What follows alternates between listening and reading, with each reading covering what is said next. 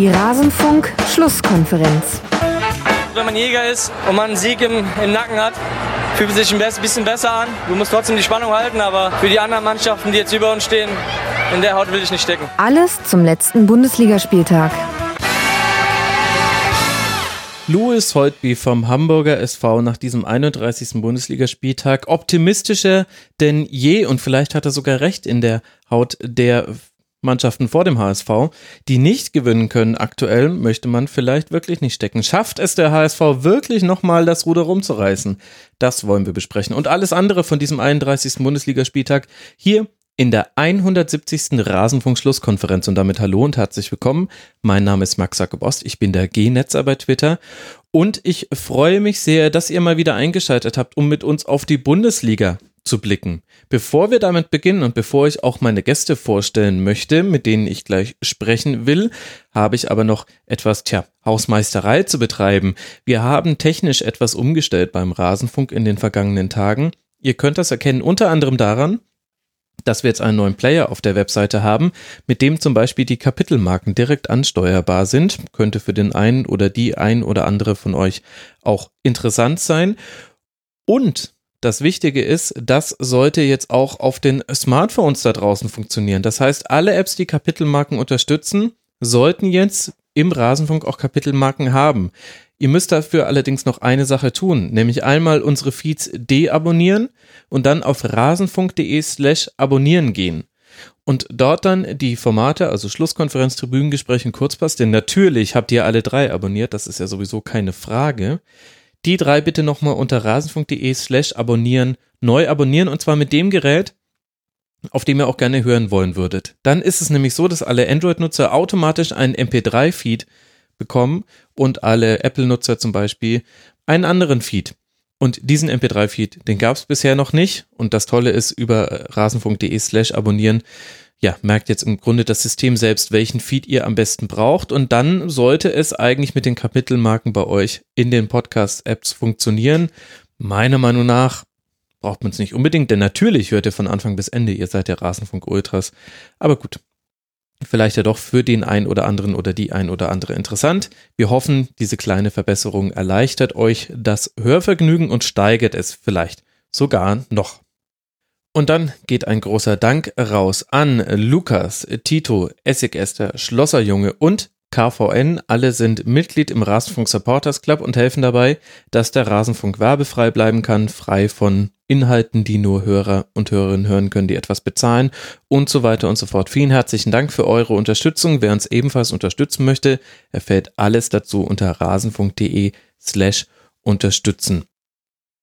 Würde sagen, jetzt können wir dann so langsam mal in Richtung des 31. Spieltags wandern, den wir ohne einen Schwerpunktverein heute besprechen werden. Zum einen hat sich keiner so wirklich aufgedrängt und zum anderen soll es heute zeitlich eine etwas äh, kürzere Folge werden, aber das soll hoffentlich euren Spaß daran nicht mindern.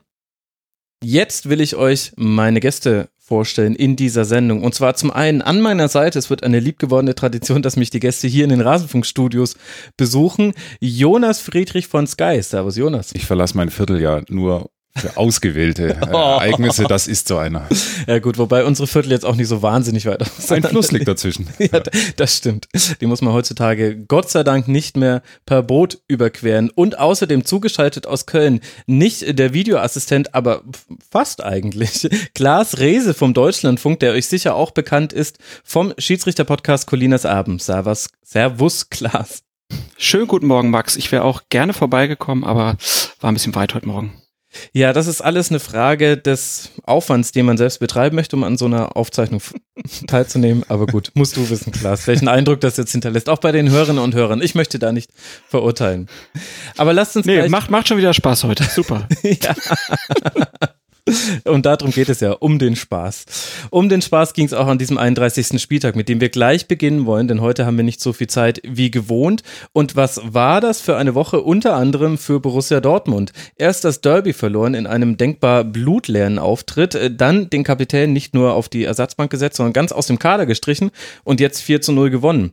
Und was war das auf der Gegenseite für eine Woche für Leverkusen? 4 zu 1 gegen Frankfurt gewonnen, dann zu Hause gegen die Bayern 2 zu 6 im DFB-Pokal Halbfinale und jetzt eben dieses 0 zu 4 bei Dortmund. Jonas, Wessen Woche möchtest du gerne zuerst analysieren? Dortmund oder Leverkusen? Ja, krasse Woche. Du. Also lass mal mit Dortmund anfangen. Ja. Ich würde sagen, äh, bester Auftritt seit Ewigkeiten. Monaten. Mhm. Also äh, ich ich würde sagen, bester Auftritt seit Frühphase Bosch. Mhm. Ähm, das hatte was Leichtes. Das Ja. war, das war, äh, das war Dortmund. Also das waren so die, da, so sah das aus. Ähm, nee, das hatte, ähm, ach, das hatte wieder was Unbeschwertes. Ähm, das hatte wieder mal sowas von, okay, sie hätten es, sie hätten es noch deutlicher gestalten können. Äh, es waren fantastische Sachen dabei. Also äh, zwei Tore, wenn ich es richtig optisch erinnere. Also das 2 zu 0, sensationell. Jaden Sanchos Ballmitnahme ist äh, Wahnsinn. ein Mhm. absolutes Gedicht. Mhm. Ähm, ja, dann, äh, ach, Marco Reus hat wieder mitgespielt. Also der Marco Reus, der, äh, so stellt man sich das vor, elf Meter geschenkt, äh, wurscht. Das war trotzdem eine, eine fantastische Leistung. Ach ja, gut, und dann äh, ist es natürlich ein, ein bitteres Ding für Schmelzer. Also, äh, dass das jetzt so dermaßen an ihm aufgehängt wird, äh, das erstaunt mich. Ähm, Ich finde auch das Zustandekommen erstaunlich. Was ich so gelesen habe bei den Ruhrnachrichten, war es wohl so, dass sich die sportliche Führungsebene mit Peter Stöger zusammengesetzt hat nach dem Derby und gesagt hat, also da erwarten wir jetzt eine Reaktion und daraufhin wurde dann Schmelzer aus dem Kader gestrichen. Könnte natürlich sein, dass Peter Stöger das sowieso gemacht hätte, aber irgendwie ein also du kannst einen Spieler Zustande öffentlich kommen. eigentlich kaum heftiger die Beine brechen. Mhm. und das ich. noch Also- dazu dein Kapitän. noch dazu deinem Kapitän. Ähm, so, und jetzt äh, in, im ersten Spiel ohne ihn äh, läuft es dann auch gleich noch so gegen. Also lag's an Schmelzer, kann man es ja Ja, festlegen. genau, das ist ja, das ist ja die Message, ja. Ähm, ja, insgesamt, nein, das ist natürlich viele Faktoren, die dazu führen. Also, dass Maximilian Philipp da jetzt auch Mhm. wieder so mitspielen kann, wie er mitspielt, äh, hilfreich. Dass äh, Sancho jetzt so aus dem Quark kommt, genau auf den Punkt, auch stark. So, und dann haben sie natürlich Leverkusen auch echt äh, direkt nach zehn Minuten auseinandergespielt. Ja. Klaas, was denkst du? Ist das, wie nachhaltig könnte dieser Trend beim BVB sein? Nach den Gründen, warum die jetzt so anders aufgetreten sind, traue ich mich gar nicht zu fragen, denn ich glaube, das weiß sowieso keiner. Das wissen die selber auch nicht. Ja, ist ja eine Freak-Saison irgendwie für die Dortmunder so generell. Ähm, ich glaube, so viele unterschiedliche Faktoren, die da eine Rolle spielen, gibt's bei keinem anderen Team in der Bundesliga. Ähm, aber es war schon erstaunlich, dass unter Peter Stöger so ein Fußball gespielt werden kann. Und äh, Marcel Schmelzer äh, auf der Tribüne, ich habe nur gedacht, der freut er sich, dass seine Magdeburger wieder aufsteigen. Ähm, kann er im Notfall dann dahin gehen. Nein, aber ist immer eine ganz komische Kiste, wenn dann an so einzelnen Spielern solche Statements abgelassen werden. Und ich frage mich bei Dortmund, ähm, ja, wie, wie, wie man diese Stöger-Nummer jetzt dann auch weiterführen will. Also der Fußball, der vorher gespielt wurde, war ja unglaublich äh, unansehnlich eine ganze Zeit lang. Ja. Und jetzt äh, hast du so ein Spiel, ist ja ist äh, sehr schwierige Nummer, die die da zu entscheiden haben. Auf der anderen Seite vielleicht auch gar nicht so schwierig, weil ich finde, das war nur ein Spiel und man hat die, man hat die Spiele davor gesehen und von der Tabelle her eine deutliche Verbesserung, aber halt auch wahnsinnig viel Spielglück gehabt in vielen einzelnen Momenten. Ich glaube, ich würde mich da weniger von diesem 1 4 zu 0 gegen Leverkusen leiten lassen bei meiner Entscheidung als von den Spielen davor, so schwierig es auch ist, wenn es mal einmal gut läuft. Aber ist ja auch immer eine Frage der Alternativen. Also wen siehst du als Trainer von Borussia Dortmund nächstes Jahr? Ich glaube, das ist im Moment so ein bisschen die Schwierigkeit, die die Dortmunder haben. Das macht einfach Nico den, Kovac so im Sommer? oder sein Bruder. Ja, aber äh, das ist Friedhelm das ist halt, glaube ich, so ein bisschen die, die Frage. Ja gut, Friedhelm Funkel will ja nicht mehr so weit von seiner Heimat Neuss weg. Von daher ist Dortmund vielleicht schon ein bisschen zu weit weg für ihn. Ja. Ich, ich sehe deinen Punkt, Klaas. Und was, was lässt sich über Leverkusen sagen, Jonas? Die hatten ja auch so eine wahnsinnige Woche. Vor allem zu dieser Woche gehört eigentlich in einem größeren Kontext auch noch mit dazu, dass man vor Eintracht Frankfurt ja auch noch Raber Leipzig mit 4-1 geschlagen hat. Und dann dermaßen zu Hause gegen die Bayern 2 zu 6 ausgeschieden und jetzt ein solcher Auftritt. Erstaunlich. Also au- auch in, in, in beiden Richtungen erstaunlich. Ich fand sie erstaunlich gut vor noch kurzer Zeit. Es war äh, Wahnsinn, wie sie in der Lage waren, einen Gegner platt zu walzen. Äh, unglaubliches Tempo. Ähm, auch mit so einem, also natürlich auch auch mit auch der Tatsache geschuldet, dass sie wirklich auch personell so richtig gut aufgestellt sind in der Offensive. Das bricht jetzt gerade ein bisschen weg. Jetzt nicht so sehr in der Mhm. Offensive, aber das wird jetzt spannend. Also du merkst halt, was weiß ich, Tar äh, äh, früh raus oder oder hat er, ich weiß gar nicht, hat er zu Ende gespielt? Nee, Ist nee, auf jeden Tah Fall nicht mehr fit, muss, raus, ja. muss, musste raus. Ähm, ach, das Bayern war natürlich eine ganz heftige Lektion. Also ich kann, pff, wenn du irgendwie gesagt hast, es gibt noch eine Mannschaft, die halbwegs in der Lage sein könnte, in der Phase der Saison äh, den FC Bayern zu gefährden, dann war es ja Leverkusen. Ähm, die Leistungsunterschiede waren so krass, äh, dass man wieder kopfschüttelnd äh, auf dem Sofa saß und äh, okay, komm, vergiss und, und, und alle Thesen, die man davor sich irgendwie hingelegt hat, ach, die waren dann direkt wieder obsolet. Immer schwer zu sagen, aber natürlich äh, war das die nächste Lektion, die direkt da reinpasst. In, den, in der Anfangsphase war es noch in Ordnung, da hat Leverkusen dann aber so nach ganz kurzer Zeit den Mut verloren und mehr oder weniger akzeptiert, früh akzeptiert, dass es nichts wird. Einfachste Dinge haben nicht mehr geklappt, also die Abstände waren bitter. Ähm, die einzelnen zwei, äh, das sind so Kleinigkeiten, äh, der, äh, der Rechtsverteidiger rutscht weg vor dem 1-0. Benjamin Henrichs. Henrichs, ne? Äh, das ist so, und dann baut sich's zusammen zu einer ziemlich bitteren Niederlage.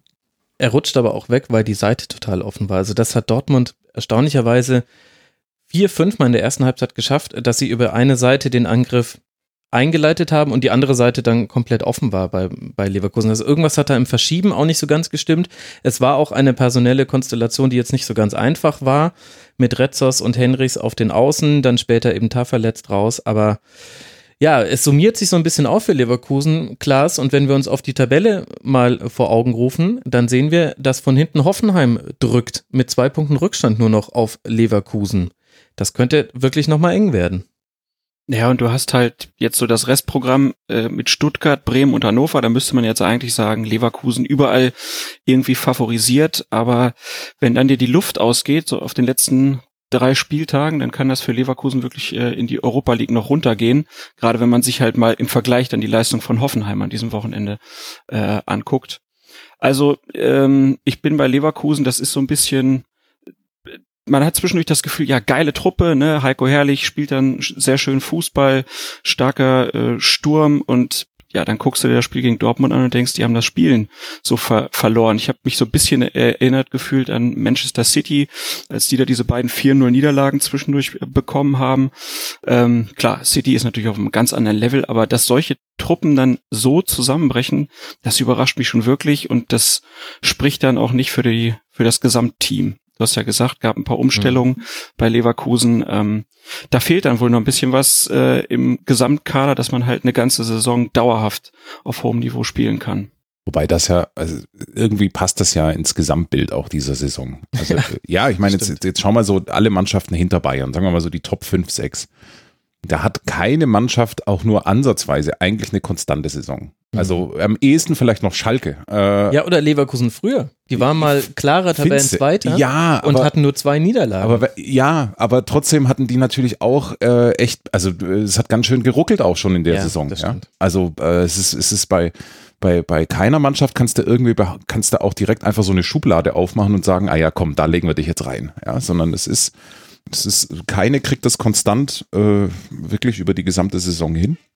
Ja. Ähm, so, die Deutlichkeit ist das, was überrascht. Also so, äh, dass, dass Leverkusen in Dortmund und, ge und gegen München verliert, fair enough. Ähm, aber dass die dann so wegbrechen, äh, das, das ist das, was mich erstaunt. Weil, äh, eigentlich, es ist auf jeden Fall, was man über Leverkusen echt sagen kann, es ist eine Mannschaft. Also die haben schon oft in dieser Saison äh, wirklich als Mhm. Mannschaft super agiert und haben es echt gut hinbekommen. Ähm, aber jetzt sind sie gerade denkbar ungünstig. äh, ja, in, in äh, in echte Problem, ja. Ich glaube halt auch, dass es so krass ist, dass vorher diese beiden 4-1-Spiele gegen Leipzig und Frankfurt da waren, wo man halt so dachte, jawohl, äh, die spielen auf jeden Fall Champions League nächstes Jahr und dann direkt die Woche danach halt so krass äh, demontiert werden. Ähm, das ist halt schon sehr auffällig und das lässt sich wahrscheinlich auch nicht anhand von Kleinigkeiten erklären. Das ist Nee. wahrscheinlich eher das, was Max halt gesagt hat. Da äh, stimmt dann halt auch was in der in der Grundordnung dann irgendwie nicht, wenn dann halt bei Kontern von Dortmund wirklich alles offen ist. Ähm, das war ja schon wirklich frappierend teilweise.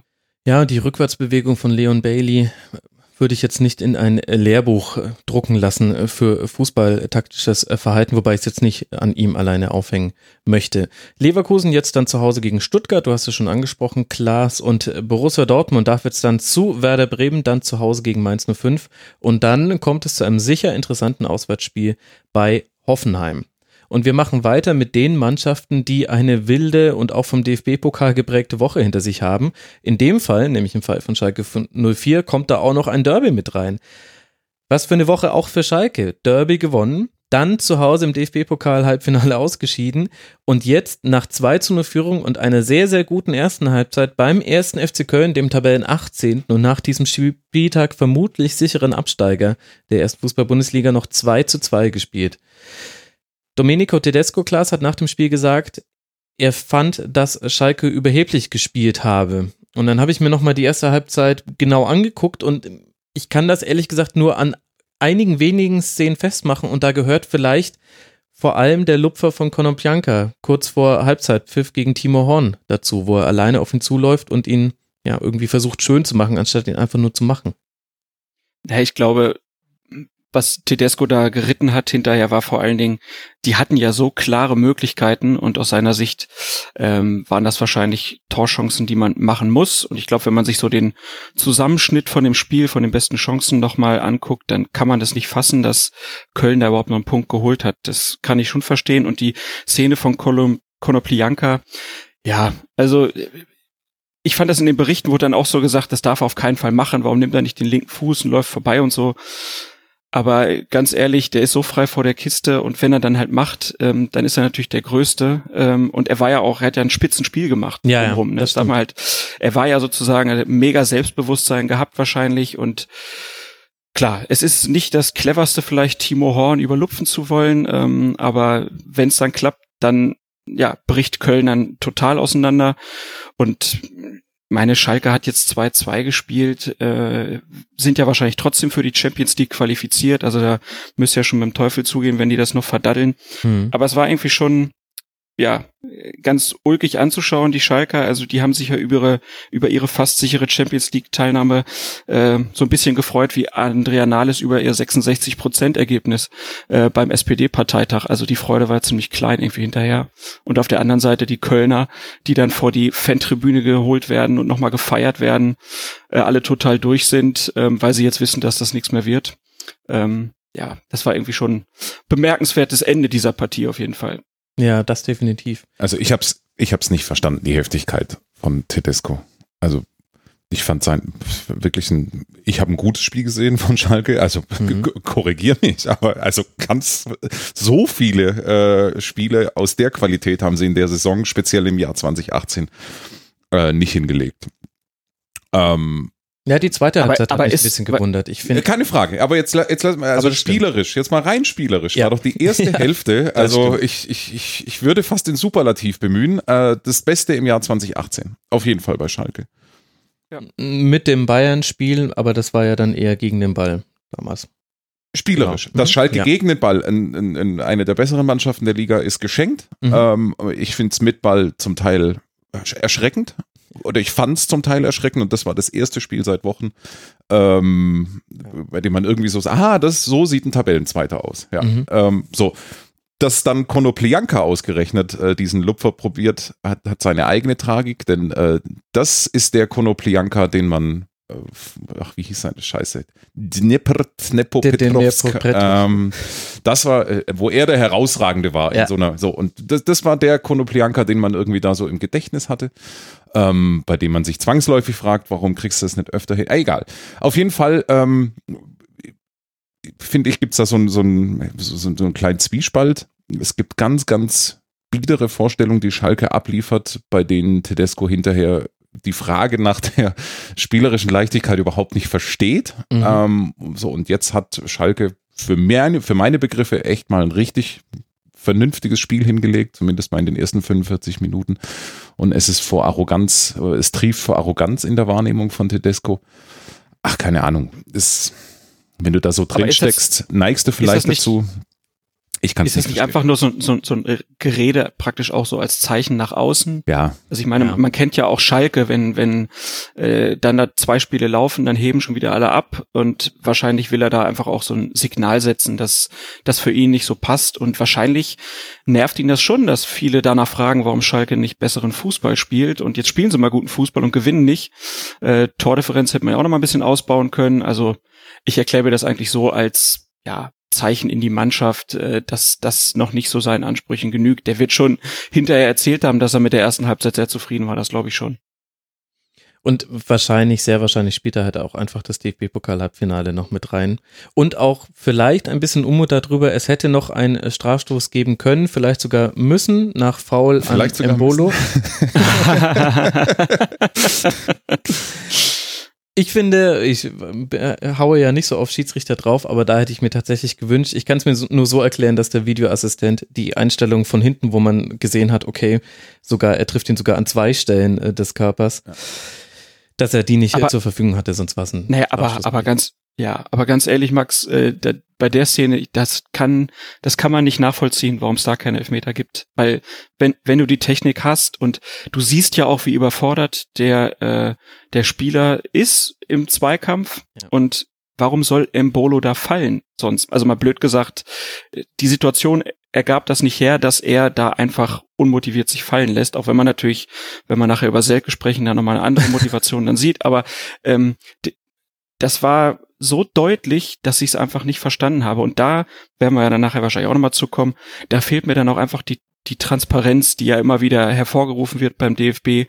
Äh, warum da nicht hinterher erklärt wird, warum das da nicht so zustande kam, wie sich das eigentlich jeder Zuschauer vorstellt. Also war ganz klares Ding. Es kann ja sein, dass es Teil der neuen DFB-Rubrik Ich erklär's mal wird, aber da finde ich schon immer den Einstieg in die Antworten so, ja, naja, egal. Von oben herab, sag's ruhig. Ja, von oben herab, genau. Und äh, das ist man zwar als in Bayern lebender Staatsbürger gewohnt. Wollen wir auch so. Ja. ja, naja, ist so eine Frage des persönlichen Gustos. Aber naja, lasst uns noch ein Wort über den ersten FC Köln verlieren. Erste Halbzeit nicht gut. Äh, Sörensen kam überhaupt nicht kon mit Konopjanka zurecht. Dominik, Dominik Heinz war derjenige, der Embolo gefault hat. Und das war auch so sinnbildlich für viele Szenen, in denen man auch ein bisschen Probleme mit der Standfestigkeit hatte. War auch nicht der leichteste Untergrund. Aber dennoch zurückgekommen mit einem 2 zu 2 aus 37 Metern. Marcel Risse hat danach gesagt, es war eins der traurigsten schönen Tore, die er je geschossen hat. Und danach viele Tränen, denn das wird es jetzt gewesen sein für den ersten FC Köln. Danach hat man viel gehört, Jonas, ein unnötiger Abstieg. Da kann man ja eigentlich nicht widersprechen, denn mit so einer Mannschaft, das hat man jetzt auch in dem Spiel gesehen, hättest du eigentlich nicht runtergehen müssen. Das ist ein geniales oder ein einzigartiges Gesamtkunstwerk, das Köln da hinbekommen hat, ja. Das ist, äh, ja, äh, das, also ich würde sagen, es gibt, äh, der erste FC Nürnberg hat in seiner Geschichte äh, es Oh ja. geschafft, noch unnötigere Abstiege hinzulegen, aber dann kommt auch schon diese Mannschaft, ähm, weil die hat natürlich, Ach, ja, das ist völlig unnötig. Die hat auch, ist auch eine Mannschaft, die mehrfach in der Saison ja zumindest auch gezeigt hat, was sie eigentlich kann Ja. in der Europa League, als es dann zu spät war, auch in der Bundesliga. Ähm, und die Gründe dafür, warum es so kam, wie es jetzt gekommen sein wird, oh je, ähm, ja, ihr wisst, was ich meine. Futur 2, sehr schön. Futur 2, ähm, ja, das ist uferlos. Also es geht natürlich mit der Kaderplanung los, es geht mit der äh, schleichenden Entzweiung eines fantastischen Führungsduos äh, weiter mit Mhm. äh, Stöger Schmatke. Verletzungspech über die gesamte Saison und, und, und. So, und dass es eigentlich eine geile Mannschaft ist, äh, es steht, glaube ich, außer Frage. Äh, dass es jetzt am Ende nicht reicht, also äh, okay, das hätte ich dir jetzt auch äh, im November sagen können. Ja, Ja, es kam jetzt nicht aus dem Nichts. die spielen eine vernünftige Rückrunde und äh, sie hätten aber halt eine mindestens Champions League-artige Rückrunde spielen müssen, haben sie nicht getan. Deswegen ist es jetzt überhaupt keine Überraschung. Ich finde, es ist eine Mannschaft, ähm, die, die immer noch kämpft. Ähm, coole, coole Typen, gute Charaktere. Ich schaue den Fußball eigentlich auch ganz gern Mhm. äh, von Köln in aller Regel. Ähm, und dass das natürlich eine also eine, eine, äh, ein griechisches Tragödienformat hat alles. Äh, das, ist, das ist auch klar. Das Schöne bei Köln ist ja, dass, äh, sagen wir mal so, dem, es ist ja eigentlich wurscht, in welcher Liga sie spielen. Also ähm, das Ja, nein, die, die werden nächstes Jahr eine tolle Zweitligasaison spielen. Also dann werden sie werden sich in den Arm liegen und, Mhm. äh, und sagen, ach, also jetzt so Fans, näheres Umfeld und äh, das gut annehmen. Also ich erinnere mich noch gut an die letzte Aufstiegssaison. Ach, das, das macht Spaß. Ja, ja, als Neutraler ist das Ja. jetzt nicht, ähm, nicht so schlimm. Und ähm, Klaas hat es vorhin schon angesprochen, auch bemerkenswerte Reaktion der Fans. Es ist Also- spürbar anders in jeder Hinsicht. Also es ist ähm, Ja, es war in dieser Saison auch schon anders, anders. In, auch, in, auch in Hinsicht äh, auf Beziehung zu den Fans. Und in Berlin hat man schon von irgendwelchen Platzstürmen gehört, die dann aber nicht stattgefunden haben, wo ich bis heute nicht rausfinden konnte, woher kam eigentlich diese Information, dass da angeblich irgendwas geplant wäre. Bei dem Spiel war es aber, ja, also wenn es einen Abstieg im Guten gibt, nach einer so verkorksten Saison, wo es wirklich, glaube ich, schwierig ist, damit abzuschließen, weil du ständig diese Wenns und Abers im Kopf hast, dann hat man das jetzt vielleicht bei Köln gesehen. Ich hoffe, ich werde nicht Lügen gestraft jetzt beim Auswärtsspiel in Freiburg. Das kommt als nächstes, aber ich fand, das war, ja, das hatte irgendwie Gesicht in vielerlei Hinsicht. Klaas, du kriegst es ja noch hautnah mit in Köln.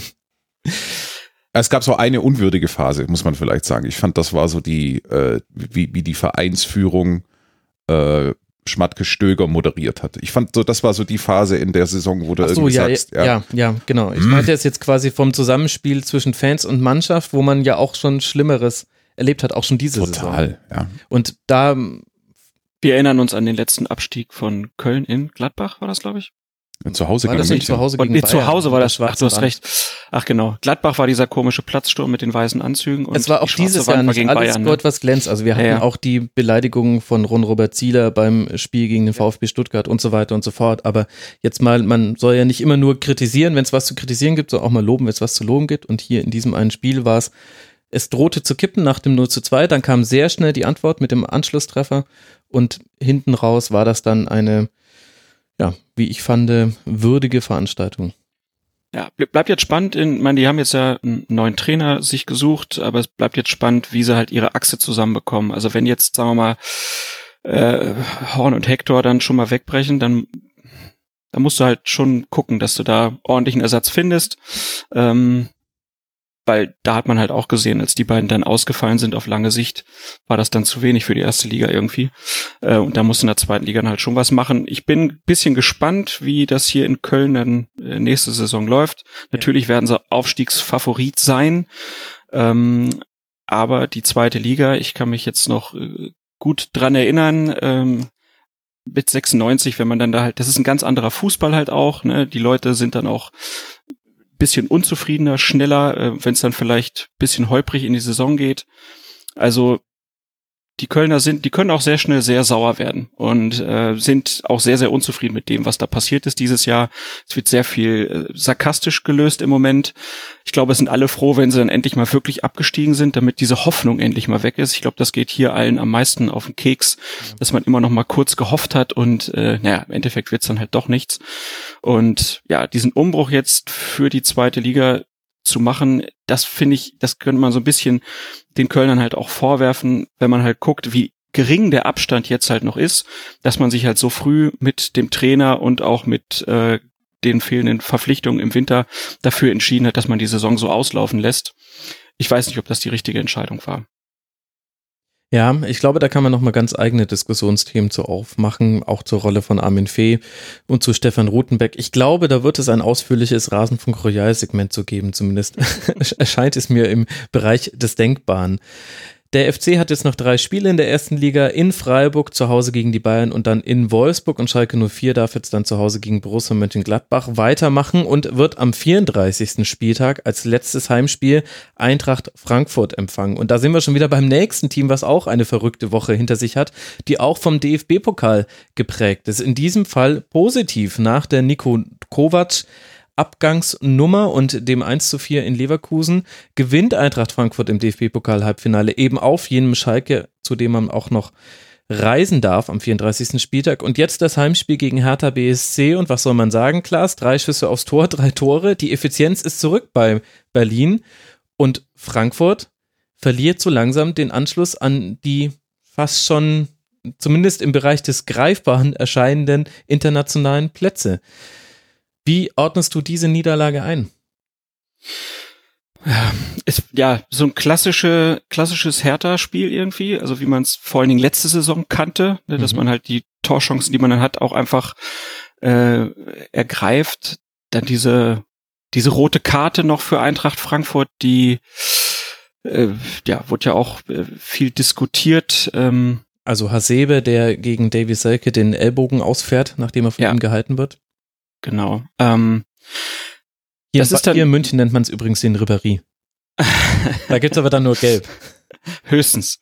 Äh, nein, aber das ist ja, äh, das ist so, das passt dann irgendwie alles zusammen, ne? Also wenn, wenn dann die, wenn dann die Kurve sozusagen in der in der Liga äh, dann nicht mehr gekriegt wird, dann äh, sagt man ja klar äh, Fehler von außen, Niko Kovac, äh, Unruhe und so weiter. Aber ich glaube, es war ein ganz klassisches Bundesligaspiel eigentlich, ähm, wo die Hertha einfach sehr viel Glück hatte, ähm, dass sie die Tore so schnell gemacht haben und äh, die erste Halbzeit war es ja noch relativ ausgeglichen. Ähm, es hätte auch andersrum laufen können. Also ich würde man würd weitergehen. sagen, Hertha, ne? hat, Hertha hat Glück gehabt in, in Hälfte 1. Also Ja. es ist ein totales Ja. Geschenk. Oder- Das ist, was war, 0-0 zur Pause? Genau, und es Ja. gibt nur einen So, Abschluss von Hertha. Nein, machen wir es kurz, bringen wir es auf den Punkt. Der Knackpunkt ist der Elfmeter. Also äh, mit dem Elfmeter kippt's. Ähm, über den kann man, äh, ich finde, dass man über den nicht streiten kann. Äh, es ist für mich keiner. Ähm, und Weil, weil, äh, naja, ähm, weil sozusagen jede Entscheidung, die, das ist ja, wollen wir die Videobeweisdiskussion beginnen? Komm, Hier ist ja ein großer rosa Elefant im Raum. Wir müssen, irgendwann müssen wir ihn ja, wir müssen ja damit anfangen. Also, äh, das, das gesamte oder ein nachhaltiges Thema beim Videobeweis ist ja sozusagen die Vergleichbarkeit von Szenen. Mit anderen Worten, du stellst mit der Überprüfung dieser Szene stellst du sozusagen eine Präzedenz. Mhm. Ähm, und wenn das Kriterium ist, fällt der Selke, äh, weil er wirklich umgehauen wird oder fällt er, weil er es will, sag ich, wenn das der Maßstab ist, dann äh, werden wir künftig einfach viel zu viele Elfmeter haben. Ähm, ja, weil, weil das ist für mich, ist für mich viel zu gewollt. Äh, es ist für mich ein, ein, ein normaler Zweikampf. Ähm, und meine Spontanreaktion auf Slow-Mo 1, 2 und 3 war, nein, das ist keiner. Und wenn du jetzt die vierte hernimmst, dann findest du tatsächlich die Berührung, ähm, die es irgendwie rechtfertigt, diesen Elfmeter zu geben, aber das irgendwie äh, ist mir zu heftig. Wenn man halt sagt, eine Berührung reicht, genau. Also Korrekt. Und äh, nach meinem Geschmack, das sind wir natürlich auch im Bereich der Geschmackssache, äh, nach meinem Geschmack ähm, ist, ist, ist es zu wenig für einen Elfmeter und äh, schafft natürlich einfach viel mehr Probleme äh, in, in, in Richtung Zukunft Ja. ähm, als Lösungen. Klar, es gibt es eine Gegenrede. Ich finde, dass diese Szene wunderbar zeigt, ähm, was der Videobeweis dann kann und was er halt nicht kann. Also der wird nicht alle Szenen gleich bewerten können. Das werden wir nicht schaffen. Das ist die Forderung natürlich, dass das, ähm, dass man eine Vergleichbarkeit in den Szenen überall bekommt, aber du bekommst sie ja schon dadurch nicht, dass die Szenen halt nie eins zu eins gleich sind und dass die Kameraperspektiven anders sind, äh, dass die Geschwindigkeiten von den Spielern anders sind. Also tausend Faktoren und ähm, Ja, deshalb aber, aber eine Linie zu erkennen wäre doch schon gut. Und ich finde, wenn wir einmal über die Nee, nee, sprechen und jetzt über dieses Foul, da, da Genau. fehlt mir die Linie. Also komplett. Klar, genau. Und diese, diese Linie, die hattest du früher halt äh, schon in einzelnen Spielen. Also der eine Schiedsrichter zeigt schnell gelb, der andere lässt mehr laufen. Hm. Und dann hast du auch denselben Schiedsrichter, der in der einen Woche das eine pfeift und in der nächsten Woche pfeift das nicht.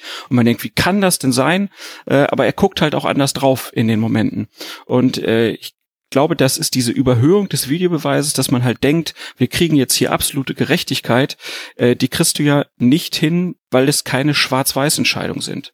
Äh, Jonas sagt, er hätte den Elfmeter nicht gegeben. Ich habe mir angeguckt und habe gedacht, na klar, äh, sieht das bescheuert aus, wie der Selke da umfällt, als ob er angeschossen wird. Ähm, aber die Berührung ist da, er ist im Lauf. Natürlich will er einen Elfmeter haben, aber ich hätte ihn jetzt halt gegeben. Kann man natürlich drüber streiten, lange drüber streiten.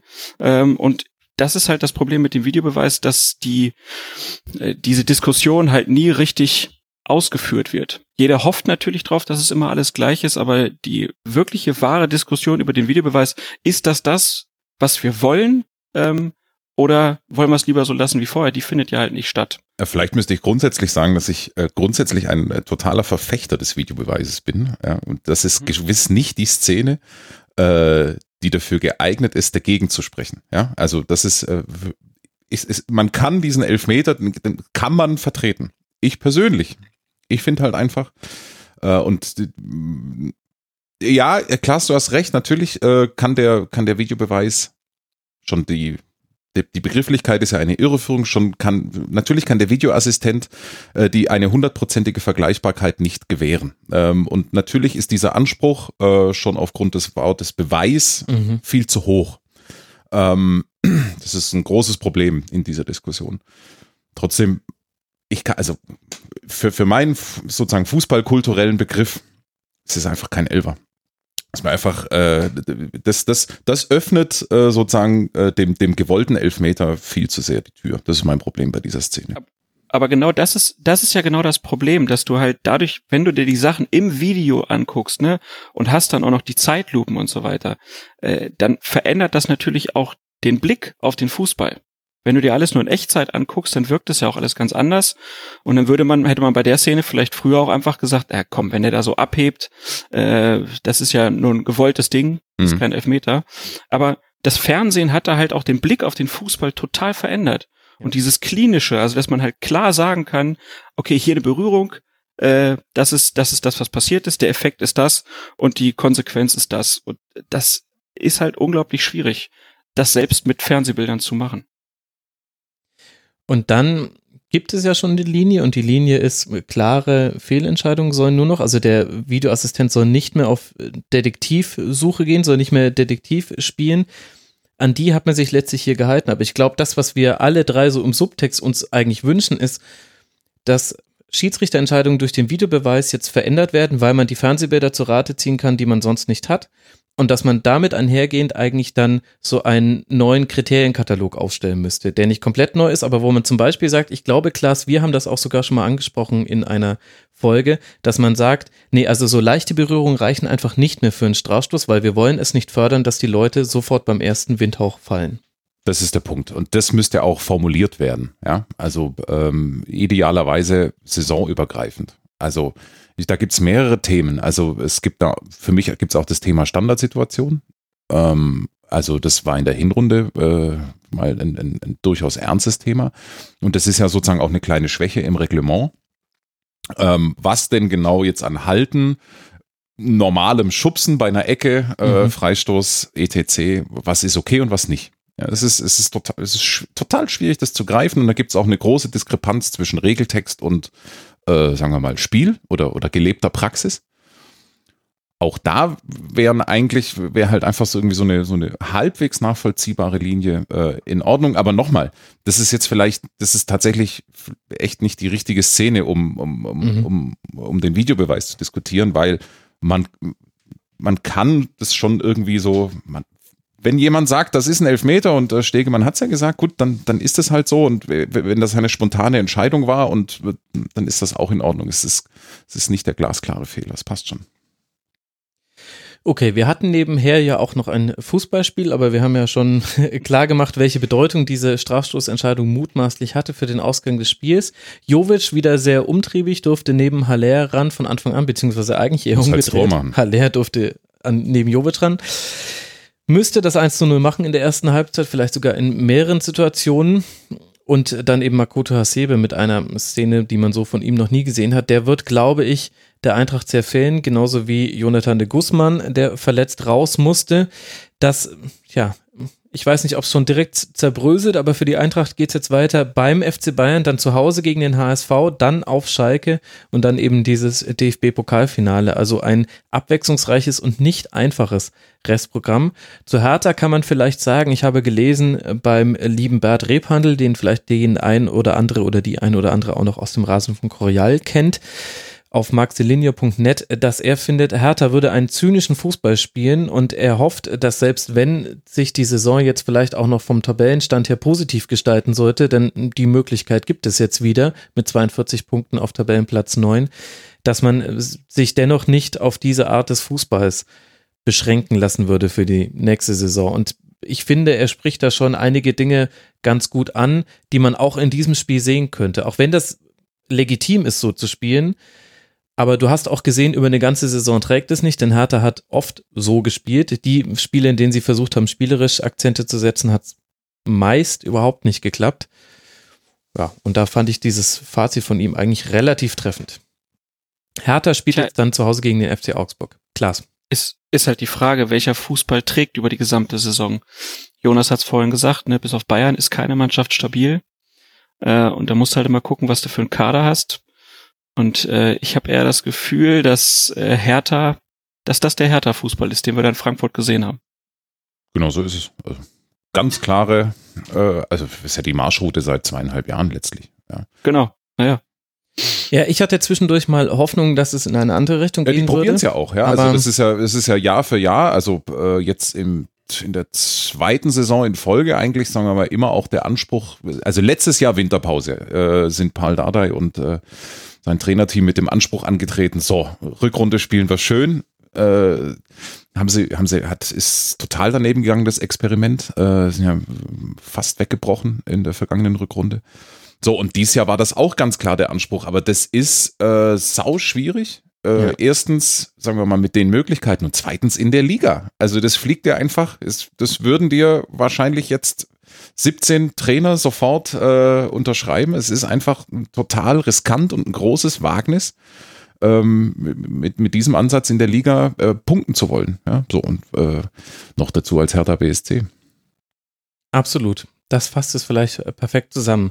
Hertha darf jetzt noch gegen Augsburg zu Hause, Hannover 96 auswärts und dann Rasenballsport Leipzig zu Hause ran. Und äh, das ist auch das Team, über das ich gerne als nächstes sprechen wollen würde. Leipzig erwischt mal wieder einen gebrauchten Tag und das gegen das, ja, vielleicht gerade heißeste Team der Liga aktuell, nämlich die TSG aus Hoffenheim, was auch dann dazu führt, dass sämtliche Defensivfehler sofort bestraft werden und am Ende steht ein 2 zu 5 und vermutlich der Abschied von irgendwelchen Champions League-Träumen in Leipzig. Klaas, kannst du mir erklären, warum Raber zuletzt in vielen Spielen so in sich zusammengesackt ist? Also, dass man mal Fehler macht und dann auch ein Tor kassiert, ja, das soll passieren, gerade wenn man eine junge Mannschaft hat. Aber warum sind die jetzt so oft, ja, in sich zusammengefallen und haben dann so richtige Klatschen bekommen? Tja, das ist die große Frage, die sich wahrscheinlich auch in Leipzig alle stellen. Weshalb der Trainer ja auch angezählt wird schon wieder. Ähm, äh, ja, ich, ich weiß es nicht so wirklich. Ich, die Mannschaft ist ja noch dieselbe wie zu Beginn der Saison. Äh, also äh, kein großes Verletzungspech äh, oder so. Ich hatte das, ich weiß gar nicht, das Gefühl, dass Rasenballsport unglaublich oft im Abseits stand. Also da fehlte halt auch im Spiel nach vorne so ein bisschen das Timing. Ähm, ein paar Torchancen waren ja auch da, äh, aber dass man sich dann halt fünf Dinger fängt zu Hause, äh, das ist schon, das ist so ein Leverkusen-Moment, den sie da hatten. Und ähm, Der ich ja habe noch nicht so lange zurückliegt, dieser Leverkusen. Genau. Genau, ne, ähm, dass, dass sie halt da wirklich, ähm, ja, es, es nicht hingekriegt haben, äh, die, die Hoffenheimer auch weit genug vom Tor weg, wegzuhalten. Also das, äh, man, man kennt ja die, die Offensivkraft äh, von Hoffenheim in Persona, Gnabry und Uth vor allen Dingen. Ähm, und äh, ja, dass die beiden dann drei Tore machen, äh, das zeigt dann die Klasse von den beiden, aber es zeigt halt auch, dass die, die Leipziger halt wirklich es nicht geschafft haben, äh, deren Kreise einzuengen. kannst das, es sind so totale individuelle Probleme, die sie gerade haben. Also ich sehe das gar nicht so sehr als Mannschaft. Okay. Ähm, bis 1-0 ist ein ganz normaler Torwartball. Äh, wenn Gulaschi einen halbwegs normalen Tag hat, passiert da gar nichts. Bin mir jetzt nicht sicher, ist das zweite Tor, das von, wo Orban den Wo Ball Orban den in Ball der, mhm. äh, das- also es ist unerklärlich, also wirklich unerklärlich. Äh, braucht eine gefühlte Viertelstunde für die Entscheidungsfindung und äh, lässt sich so und dann wird's halt dann wird's halt ganz bitter und äh, ehrlich gesagt ich müsste jetzt mal ganz kurz wenn ich es richtig hinkriege mir würden jetzt spontan zwei drei Parallelszenen von Marseille und vom äh, von der Pleite gegen Leverkusen auch noch einfallen Genau. ähm, das kannst du gerade warum auch immer aber ähm, ähm, ein paar Spieler sind gerade einfach in einer total schlechten Verfassung ähm, und das reißt komplett runter. Ich finde eigentlich offensiv äh, läuft es so wie, wie meistens eigentlich. Ja. Ähm, vielleicht nicht mehr mit der ganz großen Power und Entschlossenheit, die sie so, die sie so auszeichnet in der letzten Saison vor allen Dingen. Aber das sind natürlich total rätselhafte äh, Erscheinungen, die da gerade, die da passieren. Also Orban habe ich so noch nie gesehen. Nee. Äh, Gulaschi ja eigentlich auch. Ist sicherlich nicht der absolute Spitzen, Spitzentorwart, aber eigentlich genau der Torwart, dem sowas nicht passiert. Mhm. Ähm, ja, und so summiert sich's gerade.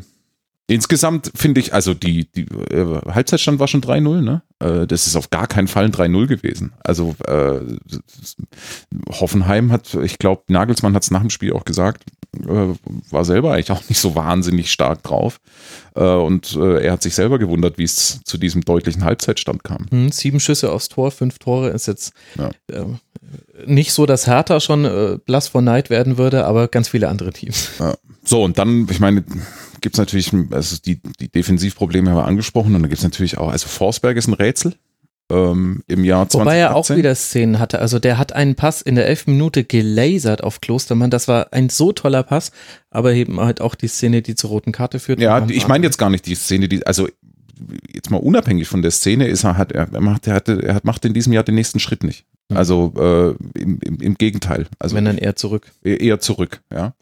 Ähm, und der fehlt natürlich total. Vor allen Dingen jetzt, ähm, also ohne Sabitzer fällt es halt doppelt auf. Ähm, Heistenberg fehlt auch total, finde ich. Also du siehst, total. dass die Außenverteidiger eine andere Besetzung sind als in der Hinrunde.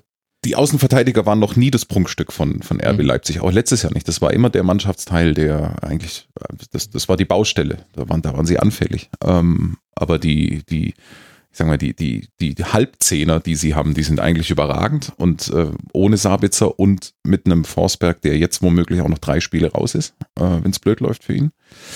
Ähm, das, das können sie nicht kompensieren. Ja. Klaas, hast du was zu ergänzen? Das Einzige, was mir noch auffällt, ist halt, dass, also wenn Uth und Knabri jetzt Hoffenheim verlassen, dann ähm, ja, müssen sich mal neu aufstellen. Bin die gespannt. sind schon wahnsinnig gut, meine Fresse. Naja, also genau, Nabri ist die, unglaublich. Die sind und die sind halt weg, ne? Also das. Gut in den letzten fünf Spielen an mindestens einem Tor beteiligt pro Spiel und Nabri in den letzten sieben Spielen. Nabri ist eine Rakete. Also ich, das ist so, äh, ich, man muss auch die Wahrnehmung Dem von fällt ihm, aber gerade auch alles vor die Füße, finde ich. Also ja, er ist sehr gut. Aber zum Beispiel dieses 2 zu 0, hat er ja eigentlich nichts ja, gemacht, außer aber jetzt, zufällig jetzt, da zu sein. Vergiss das Tor. Die, die, die Szenen am Ball, mhm. die er hat. Ja, ähm, es ist, das ist eine, es ist unglaublich. Also, und ich finde auch, dass man, ich finde, man muss auch die Wahrnehmung auf ihn so ein bisschen verändern. Man hat den ja so als, ich sag mal, äh, Arsenal-Außenstürmer äh, im, mhm. irgendwie, also so habe ich ihn abgespeichert. Ähm, ja. Mir relativ neu ist, dass der ja auch im Sturmzentrum oder sagen wir mal im, im, im Zehnerbereich so krass talentiert ist. Also äh, wie der manchmal im, im, im offensiven Zentrum zwei, drei Leute stehen lässt, mit was für einem Tempo, mit was für einer Selbstverständlichkeit. Krass. ja. Ja, und weiterhin, ich meine, was ist er, 22 oder so? Und hat jetzt, glaube ich, schon wieder zehn Tore gemacht diese Saison. Äh, dazu bestimmt auch noch sechs, sieben Vorlagen. Ähm, wenn du dir den dann in einem noch stärkeren Kader vorstellst. Ähm, starke Entwicklung auf jeden Fall auch. Aber ich mache mir bei Hoffenheim gar nicht so sehr Sorgen, dass die das nicht kompensieren können. Also das muss man den Hoffenheimern echt lassen. Also was Kaderplanung, Kadertiefe angeht, auch was an sozusagen jungem Talent hinter den einzelnen Positionen bereitsteht, äh, da sind sie schon relativ weit vorne in der Liga. Das ist wie der SC Freiburg auf einem anderen Niveau. Auf einem ganz anderen. Äh, ja, ja, aber äh, es ist ja wirklich erstaunlich, dass man sich für Rudi und Süle nicht den gleichlautenden Ersatz geholt hat, sondern gesagt hat, na, wir füttern das von hinten an und dann kommt halt ein Lukas Rupp und äh, wir setzen auf den Grillitsch und so wird das vermutlich jetzt auch sein, ohne Nabri und ohne Uth. Das wird sehr wehtun, aber du siehst auch, dass andere jetzt richtig richtig aufgeblüht sind in dieser Phase, in der Hoffenheim unschlagbar scheint. Also Schaderer Beck wahnsinnig stark, Nico Schulz finde ich ist gerade der heißeste Spieler der auf der linken Außenbahn in der kompletten super, Liga. Jahr 2018, ja. Wahnsinn.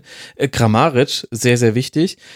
Man vergisst die ganze Zeit, Demir bei Fed verletzt. Da haben wir noch vor einigen Wochen gesagt, ui, das könnte jetzt so ein bisschen ein Stöckchen zwischen den Speichen sein. Also Hoffenheim richtig gut. Akpo Guma. Soloy ist eigentlich auch ein Supermann. ja. ja. Also das, äh, du, du könntest ja auch mit, also wenn Hoffenheim sich entscheidet, sie gehen nächstes Jahr mit Kramaric und Soloy als, sagen wir mal, etatmäßigen Spitzen in, äh, in die Saison, sagst du, okay, ja, kann, kann äh, könnte funktionieren. funktionieren ja. Also Vor allem, wenn man sich mal die Mannschaften alle anguckt, die keinen Stürmer gerade haben. Das ist wirklich die große Achillesferse der Liga, wenn man sich das so anguckt. Und äh, noch ganz kurz, äh, weil äh, seine Statistiken auch so beeindruckend sind, Akpo Buma hat ein tolles Spiel gemacht und der kam jetzt auch wieder rein für dieses Spiel. Äh, zwölf Tacklings, vier abgefangene, äh, abgefangene Bälle, vier Balleroberungen. Das heißt, über seine Seite ist im Grunde nichts entstanden. Das ging eigentlich alles über die Halbräume, über die rechte Seite. Fand ich sehr interessant und das ging fast so ein bisschen unter in diesem ganzen, die Offensivspieler loben. Und dass Vogt und Hubner jetzt auch nicht die schlechtesten sind, wissen wir auch. Und Oliver Baumann. Ja, jetzt haben wir Hoffenheim genug gelobt. Für die geht's jetzt weiter gegen Hannover 96 zu Hause, dann beim VfB Stuttgart und dann eben dieses Heimspiel gegen Borussia Dortmund. Und aktuell sind es zwei Punkte Rückstand auf Tabellenplatz 4. Stefan Rommel hat vor, ich glaube, drei Schlusskonferenzen gesagt, Hoffenheim kommt für ihn unter die ersten vier. Seine Vision könnte Wirklichkeit werden. Und dann kriegt er einen Spezial-Nostradamus-Preis, den am Band kriegt er dann verliehen. Rasenballsport spielt jetzt dann bei Mainz 05 äh, dann gegen den VfL Wolfsburg und dann wiederum in Berlin. Also noch bunt gemischt, aber da hängt es ja eh weniger mit den Gegnern als mit der eigenen Mannschaft zusammen, wie man da performt. Und damit haben wir so ein bisschen den Blick auf die Champions League und Europa League Plätze abgeschlossen oder vielleicht noch nicht so ganz. Denn die Frage ist, Jonas, ob wir da Borussia Mönchengladbach mit reinrechnen müssen. Die gewinnen 3 zu 0 gegen den VfL Wolfsburg am Freitagabend, haben damit noch drei Punkte Rückstand auf Tabellenplatz 7, der ja, sollten die beiden den DFB-Pokal gewinnen, reicht. Wer weiß. Für die Europa League. Ich sage ja, sollte sie gewinnen. Wer weiß. Konjunktiv. Müssen wir die jetzt da wieder mit reinrechnen? Mathematisch ja, inhaltlich nein. Also ähm, warum? Also, weil, jetzt mal ehrlich, also alles hinter Frankfurt hat im Europapokal nichts verloren in diesem Jahr. Was für ein schöner Satz für alle Eintracht-Fans. Ja, aber es ist so. Also bei Frankfurt kann man äh, kann man sich's hinbiegen und ich sage und ich gehe so weit, äh, die Europa League wäre für Frankfurt eine Katastrophe. Ähm, das äh, mit dem Umbruch, den sie vor sich haben, äh, werden sie die Kadertiefe höchstwahrscheinlich nicht hinbekommen. Äh, ich wage jetzt schon die, äh, die ganz große Prophezeiung. Frankfurt Europa League. Äh, herzlich willkommen in einem knüppelharten Jahr 2018, 2019. Ähm, aber äh, zurück zu Gladbach. Ähm, auf einem anderen Niveau. Wir haben ja vorhin schon über die Inkonstanz gesprochen der vorderen Mannschaften ein Niveau drunter Borussia München-Gladbach in diesem Jahr, eine Mannschaft, aus der ich nicht schlau werde. Fußball aus Zwölf Siege, zwölf Niederlagen. Weiß der Henker, was äh, mit, mit, mit dieser Mannschaft ist. Ähm, das war einer der besseren Auftritte, wobei man auch ja nie herausfinden, letzte, das letzte große Geheimnis des Fußballs. Ist es die Stärke des einen oder die Schwäche des anderen? Ich würde hier im Übrigen auch ganz klar zur Schwäche des VfL Wolfsburg tendieren. Ähm, denn machen wir uns nichts vor, das war ein total wichtiges Spiel für Borussia Mönchengladbach. Also wenn Wolfsburg das einigermaßen geschickt anstellt, äh, dann kann im Borussia Park ganz schnell eine Stimmung entstehen, ähm, ja. die äh, spannend ist oder mhm. spannend äh, sich anfühlen kann. Äh, für, es geht ja ein bisschen auch was sozusagen für Borussia geht es ums Gesamtgefühl gerade. Ist das alles so richtig mit dieser Mannschaft? Ähm, die fragen sich natürlich auch, müssen wir doch irgendwie umbrechen? Äh, es geht auch um die, es geht auch um Dieter Hacking. Also äh, let's face it, äh, das ist so. Und dementsprechend war das total wichtig zu sehen, dass diese Mannschaft es insgesamt hinkriegt. Ich finde, dass man leistungsmäßig bei Borussia Mönchengladbach mal schon irgendwie auch sagen kann, oder, oder sagen wir mal immer erklären kann, woran es hängt. Ja, man, man kann sich immer irgendwie so mhm. hinbiegen, aber eigentlich auch nicht. Ähm, so, wenn man jetzt so das Spiel rannimmt, dann sieht man, dass halt Stindl sich jetzt doch echt befreit hat aus einem äh, nachhaltigen Tief. Ähm, dass, sagen wir mal, die Mannschaft, wenn sie so in der Zusammensetzung spielt, ja, auf, auf jeden Fall auch auf, wo sind sie jetzt? Platz 8? Ja, sie, sie könnten, wenn es halt gut läuft, um 5, 6 mitspielen, mehr nicht. Und dementsprechend, wenn sie das jetzt irgendwie so halbwegs versöhnlich hinkriegen äh, und noch ein gutes Saisonende spielen, dann dann ist auch gut. du gibst einem immer solche Antworten, dass im Grunde tut alles mir leid. gesagt ist. Nein, du, ich finde das überhaupt nicht schlimm. Der Klaas tut mir immer leid, in dem muss ich dann immer nur fragen, so Klaas, hast du hier noch irgendwie eine Fußnote, möchtest? Vielleicht, vielleicht die nicht geahnte Tätlichkeit äh, von Raphael. Das finde ich wirklich erstaunlich, dass äh, sich so viele Spieler an diesem Spieltag haben hinreißen lassen zu irgendwelchen Dingen. Also es war schon äh, gehäuft. Das muss die Hitze gewesen sein, dass man dann vergisst, dass es den Videobeweis gibt. Ja, das Ja war gut, in dem Fall war es ja nicht schlimm, dass es den Videobeweis gibt, denn es ist ja nichts passiert. Ja, Warum? aber du, du sagst, du sagst das äh, hinreißen lassen. Ähm, ja, äh, keine Ahnung. Ich weiß es nicht. Ist immer blöd, wenn ich dann hier so sitze und sage, ich verstehe es nicht, warum die das nicht machen. Ähm, aber, ja, aber es ist ehrlich und transparent, also das, was wir vom DFB fordern, deswegen ist es super klasse. Ja, aber äh, ich weiß nicht, wie, wie war euer, also ich hätte ihn runtergestellt, glaube ich. Ja, ich auch.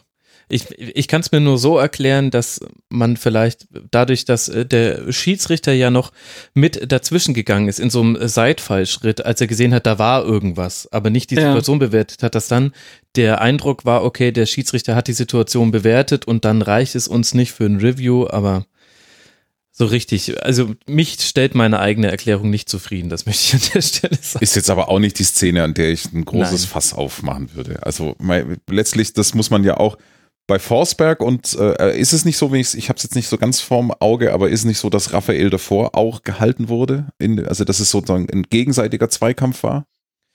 Ja, beziehungsweise er ist sich mit Maximilian Arnold war ja auch der Spieler, Genau, gegen den es ja. ging. Die sind sich vorher schon ein paar Mal in die Quere gekommen. Also es hatte quasi eine Vorgeschichte. Ich jetzt direkt in der Szene so ganz kurz gehalten, aber da- Ja, okay. also Ja, jetzt also nicht es so gab- wie gab- Grillitsch zum Beispiel. Also ich möchte, Forsberg. genau, ich finde halt bei Forsberg kann man mildernde Umstände, äh, finde ich, ranführen. Also wenn du halt auch äh, drei, vier Sekunden davor eigentlich schon gefault wirst, dich befreien willst, dann ist es, ist es doch für jeden von uns auch irgendwie eine nachvollziehbare Reaktion. Natürlich geht's nicht, aber es ist doch irgendwie nachvollziehbar.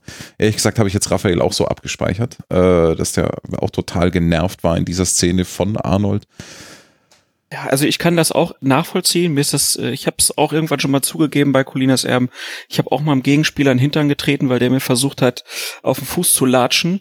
Äh, aber in der Szene jetzt halt auch ist ein Zweikampf vorher und Raphael, ich meine, der versucht ihm einmal ins Gesicht zu hauen und er versucht ihn zu treten. Ähm, das ist dann schon so, das geht dann drüber hinaus. Also das, das funktioniert nicht. Und ich glaube, Stieler, äh, wenn ich das richtig im Kopf habe, der konnte es halt nicht so richtig sehen, weil er irgendwie noch einen Ball ausweichen musste und so und dem Spielgeschehen folgt. Und dann muss ich halt aus Köln einer melden und sagen, geht so nicht. Also wäre für mich eine klare rote Karte. Mhm. Aber zurück zum Sportlichen. Was lässt sich denn zum VfL Wolfsburg sagen, Klaas, wenn wir uns diesen Auftritt angucken, mit dem Wissen, dass das nächste Spiel ein Heimspiel gegen den Hamburger SV sein wird? Das ist Wahnsinn. Also, dass der VfL Wolfsburg noch die Chance hat, die Klasse zu halten, ist, finde ich, wirklich irre, äh, weil sie trotz dieses sehr guten Kaders so einen schlechten Fußball spielen.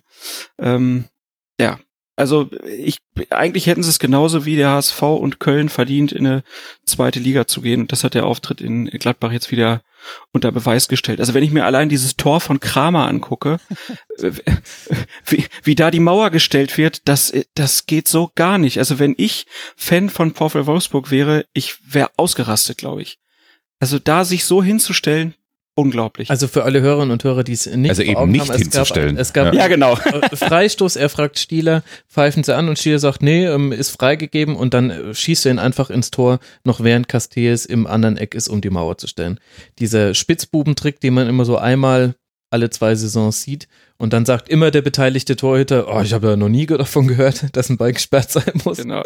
Und ja, gut. Ja, aber halt auch so, der, der, normalerweise dann stellt sich halt einer da erstmal mit vor den Ball und äh, dass der halt nicht direkt geschossen werden kann. Und ja, ich erinnere mich, Schlaudraff hat das gegen Hoffenheim auch schon mal gemacht. Ähm, das ist dann auch immer ein Zeichen dafür, dass die gegnerische Mannschaft halt einfach pennt. Und ich finde, dass so eine Szene dann halt auch in diesem Fall schön so pass pro toto für die gesamte Saison steht äh, beim VfL Wolfsburg. Genau so ist es. Aber der Karren steckt echt tief im Dreck. Ähm, es ist, äh, es ist eine ganz schön komplizierte Gesamtlage. Also es geht mit der. Ich meine, Olaf Rebbe weiß nicht, ob er nächstes Jahr noch äh, Manager dieser Mannschaft ist oder, oder dieses, dieses Clubs. Damit geht's los. Ja. Ähm, überhaupt, äh, sagen wir mal, der Verein nicht optimal geführt. um es freundlich zu formulieren. So, und die, äh, die dann gibt's eine Kader- und Trainerplanung, die total viele Fragen aufwirft. Da kommt viel zusammen. Los geht's mit Jonker, ähm, dem, bei dem der VfL Wolfsburg dann schon in der Sommerpause nicht mehr sicher war, ob er der Richtige ist. Trotzdem mit ihm in die Saison geht und äh, total früh die Nerven verliert. Mhm. So, Ballbesitz, Fußball. Deswegen sind so Leute wie Basur in diesem Kader. Dann kommt Martin Schmidt, ganz anderer Ansatz.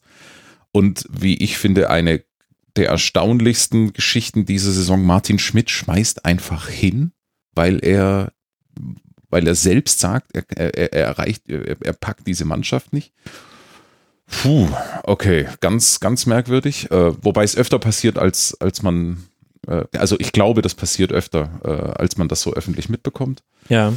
Ähm, so, und jetzt kommt, jetzt kommt Bruno Labbadia, ein Mann, bei dem man, äh, bei dem man eigentlich blind darauf vertrauen kann, äh, der, der kriegt das schon hin und der tut sich total schwer. Also der Ja, vor allem, der schafft es ja normalerweise immer, eine Mannschaft zu emotionalisieren. Also der kommt dahin, bringt die Streichhölzer mit, den Benzinkanister, dann schüttet er das in der Kabine aus und zündet die an. ja, es funktioniert bei dieser Mannschaft. Genau, und nicht. anscheinend aber, scheint ist ja auch, aber es ist auch logisch, ja, genau, weil, weil Schmidt hatte ja dieselbe Herangehensweise. Also, ähm, du, Stimmt. Also das ist ja, verbrannt. das ist ja alles schon, also äh, das, Ja. ist, das ist ja absurd zu glauben, äh, dass ich, sagen wir mal, äh, jetzt in, in dieser Situation mit einem Heißmacher äh, auf alle Probleme löse. Ja. Ja. Nein, das ist, das ist äh, total verworren. Ähm, da kommen jetzt auch viele Faktoren zusammen. Legendäres Verletzungspech in der Innenverteidigung. Äh, das ist wirklich außergewöhnlich. Also wenn man gefühlt sechs, sieben Stamm-Innenverteidiger hat und davon äh, stellen sich aber zwei immer von alleine auf. Und dann kommt John Anthony Brooks zurück und du musst ihn nach 28 Minuten runternehmen, weil Passt sowieso. Äh, Brooks ist, Ist eigentlich auch die ganze. Mit, mit, Brooks ist auch so eine Wolfsburg-Personalie. Also für absurd viel Geld äh, verpflichtet. Man fragt sich, was will der da? Ganz im Ernst. Ähm, Geld verdienen. Ja, natürlich, klar. Ähm, so und dann, ach keine Ahnung, was hat er die ersten zwei, drei Monate gefehlt? Äh, sich dann mühsam zurückgekämpft, nie wirklich äh, das abgeliefert, was er, was er eigentlich kann und jetzt das, das, das passt so dermaßen rein. Äh, dann äh, insgesamt ist es ja so, äh, Labadia, finde ich, hat es geschafft, die Mannschaft zumindest mal nach Hoffenheim zu stabilisieren. Hoffenheim war ein ganz finsterer Auftritt. Da sind die nach Mhm. fünf Minuten Stimmt. weggebrochen. Ähm, Mhm. Und da sah es so mal so ganz, da sah es ganz fürchterlich aus. Und dann finde ich, haben sie es geschafft, mit einfachen Mitteln zumindest mal wieder so eine halbwegs Bundesliga-fähige Mannschaft in Richtung Defensive auf den Platz zu kriegen. Immer noch mit ganz vielen Baustellen. Und äh, das war jetzt das Erstaunliche an diesem Spiel, dass das so ein Rückschlag war. Das eigentliche Thema beim VfL Wolfsburg ist ja das Spiel nach vorne. Also, ähm, weil, da kommt ist- noch eine gomez weil, weil da ist die rein. Fallhöhe so groß, ja, aus, aus äh, individuellem Talent und äh, gezeigter Leistung. Ja. Also das ist ja, das ist ja irre. Wenn Daniel Didavi nicht diese zwei lichten Momente in Freiburg hat, Mhm. Dann ähm, haben die, was haben die dann seit fünf Wochen kein Tor erzielt, wenn man das rausrechnet? Ich, äh, also es ist, das ist äh, ein absolutes Unding, äh, wie der VfL Wolfsburg nach, äh, nach vorne spielt. Und äh, ja, wie, wie Klaas das schon gesagt hat, dass, dass diese Mannschaft überhaupt 30 Punkte hat. Wenn man, wenn man die Saison so durchgeht, fragt sich, wie haben die das gemacht? Ja, also natürlich gab es da diese ungefähr zehn Unentschieden unter Martin Schmidt ähm, und dann so, was, gegen wen haben die eigentlich gewonnen? Ich, ich, ich krieg's. Äh, ich, Fünfmal haben sie gewonnen. Einmal gegen den SC Freiburg, äh, gegen Ja. Hannover äh, 96, gegen Borussia Mönchengladbach, nochmal gegen den SC Freiburg. Also das waren allein sechs und Punkte am zweiten gegen Spieltag Eintracht Frankfurt. Ja, damit ist die ganze Saison erzählt. Also ich finde am spannendsten ist ja immer, dass kein Trainer weiß, was er mit Didavi und Mali auf Dauer machen will. Werden hierhin geschoben, dahin geschoben und äh, eigentlich ja beides begnadete Kicker. Ja, aber, derselbe Spieler. Äh, Also äh, ja, mit genau. unterschiedlichen Äh, und- und- Nuancen. Ja. Ich Genau, weiß auch und gar nicht, wie begnadet beide sind. Das muss ich jetzt mal ehrlich sagen. Ich finde, tendenziell neigt man da auch äh, den Einäugigen unter den Blinden zu sehr auf den Podest zu heben. Nee, die Davi, Also, ist, ja. über, die Davi ist überragend. Also der, das ist wirklich ein herausragender Bundesligaspieler Aber mit einem den Ball- kaputten Knie. Ah. Max, Der, der, macht, der aber. macht kein Anlaufen mit. Wenn die, die spielen ja, die spielen ja kein Angriffspressing, sondern Mittelfeldpressing. Und die Davi ist immer der, um den herum gelaufen wird. Das ist mir jetzt schon in mehreren Spielen aufgefallen. Und ja, gut, meinetwegen, dann machen halt nur zehn mit oder neun mit beim Anlaufen, ist aber halt schwierig, dann, finde ich.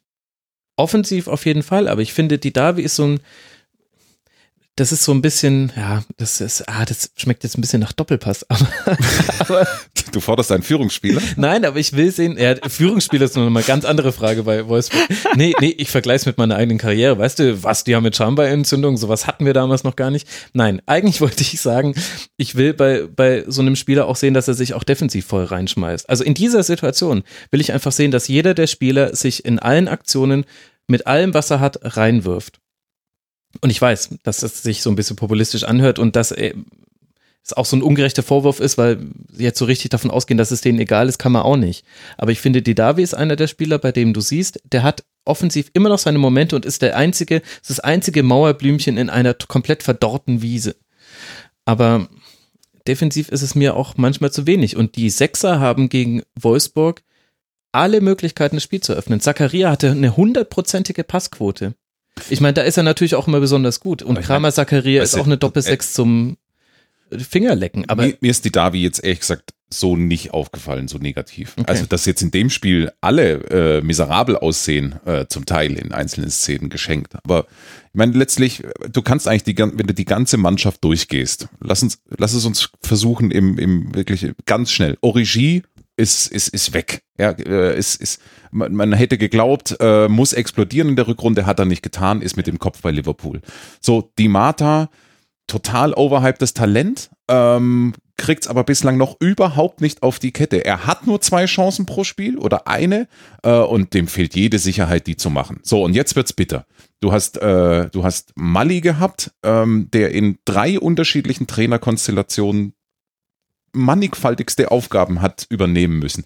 Der sieht immer so lethargisch aus. Ja, er, selbst wenn der ein super Spiel macht, wirkt mhm. er teilnahmslos. Ähm, und das ist in der Situation total kontraproduktiv. Dann hast du die, diese Konstellation mit die Davi mit Mali, die einfach per se total äh, komplex ist. Jetzt kommt der entscheidende Punkt. Maximilian Arnold, der hat einen riesen Rucksack auf. Das merkst du ihm an. Äh, für den ist es tatsächlich eine Leidenschaftssache, wurde aber auch demontiert. Ja, also wurde nicht zum Kapitän ernannt äh, und ist bei zwei Trainern auch nicht mit der Rolle bedacht worden, mhm. äh, die er eigentlich bräuchte. So und Basur, der hat in dieser Situation auch überhaupt nichts verloren. Ja, das ist ein, ein spielerischer Achter. Äh, der, der, ist total überfordert, wurde auch von Martin Schmidt halt äh, massiv gering schätzt äh, und, ja. und, und ist, ist dementsprechend raus. So, und dann äh, Gila Vogie fehlt jetzt gerade. Ist der noch gesperrt oder warum, warum war der nicht dabei eigentlich? Gila Vogie dürfte noch gesperrt sein. Der ist noch gesperrt. So. Und, und, und Camacho hat das ganze Jahr nicht mitspielen können, weil verletzt. So, also du hast da überhaupt keine Struktur und jetzt über die Innenverteidiger haben wir schon gesprochen. Äh, die Außenverteidiger, sind sie eigentlich gut besetzt, bisschen Verletzungspech. Wie ich finde auch immer so ein Stück weit ein Stück bezeichnend für diese Mannschaft, dass äh, Führungsfigur ist Paul Verhaag ein Mann, der äh, zehn Jahre in Augsburg war, neu in diese Mannschaft reinkommt. Natürlich ein total erfahrener, solider Mann, aber was sagt denn das auch über diese Mannschaft, dass Verhaag mit der Binde rumläuft oder mhm. Camacho mit der Binde rumläuft? Also ja, was, was, was, ist denn da in den letzten Jahren gewachsen? Also die Antwort kann ich mir selber geben, aber ähm, es ist, das äh, zeigt diese Gesamt, diese miserable Gesamtlage in dieser, in diesem Club, in dieser Mannschaft. Ich finde, dem ist eigentlich nichts hinzuzufügen. Nur noch mal der Hinweis darauf, dass das Restprogramm für Wolfsburg wirklich happig ist. Jetzt Heimspiel gegen den HSV, dann bei Leipzig und dann zu Hause gegen den ersten FC Köln, für den es um nichts mehr geht. Ich glaube, das ist die gefährlichste Situation, in der du gerade Köln haben willst. Das erste Spiel in dieser Saison seit gefühlten Jahren, wo die einfach mal sagen, ja gut, es halt unser letztes Bundesligaspiel, jetzt gucken wir halt mal, was hier so geht.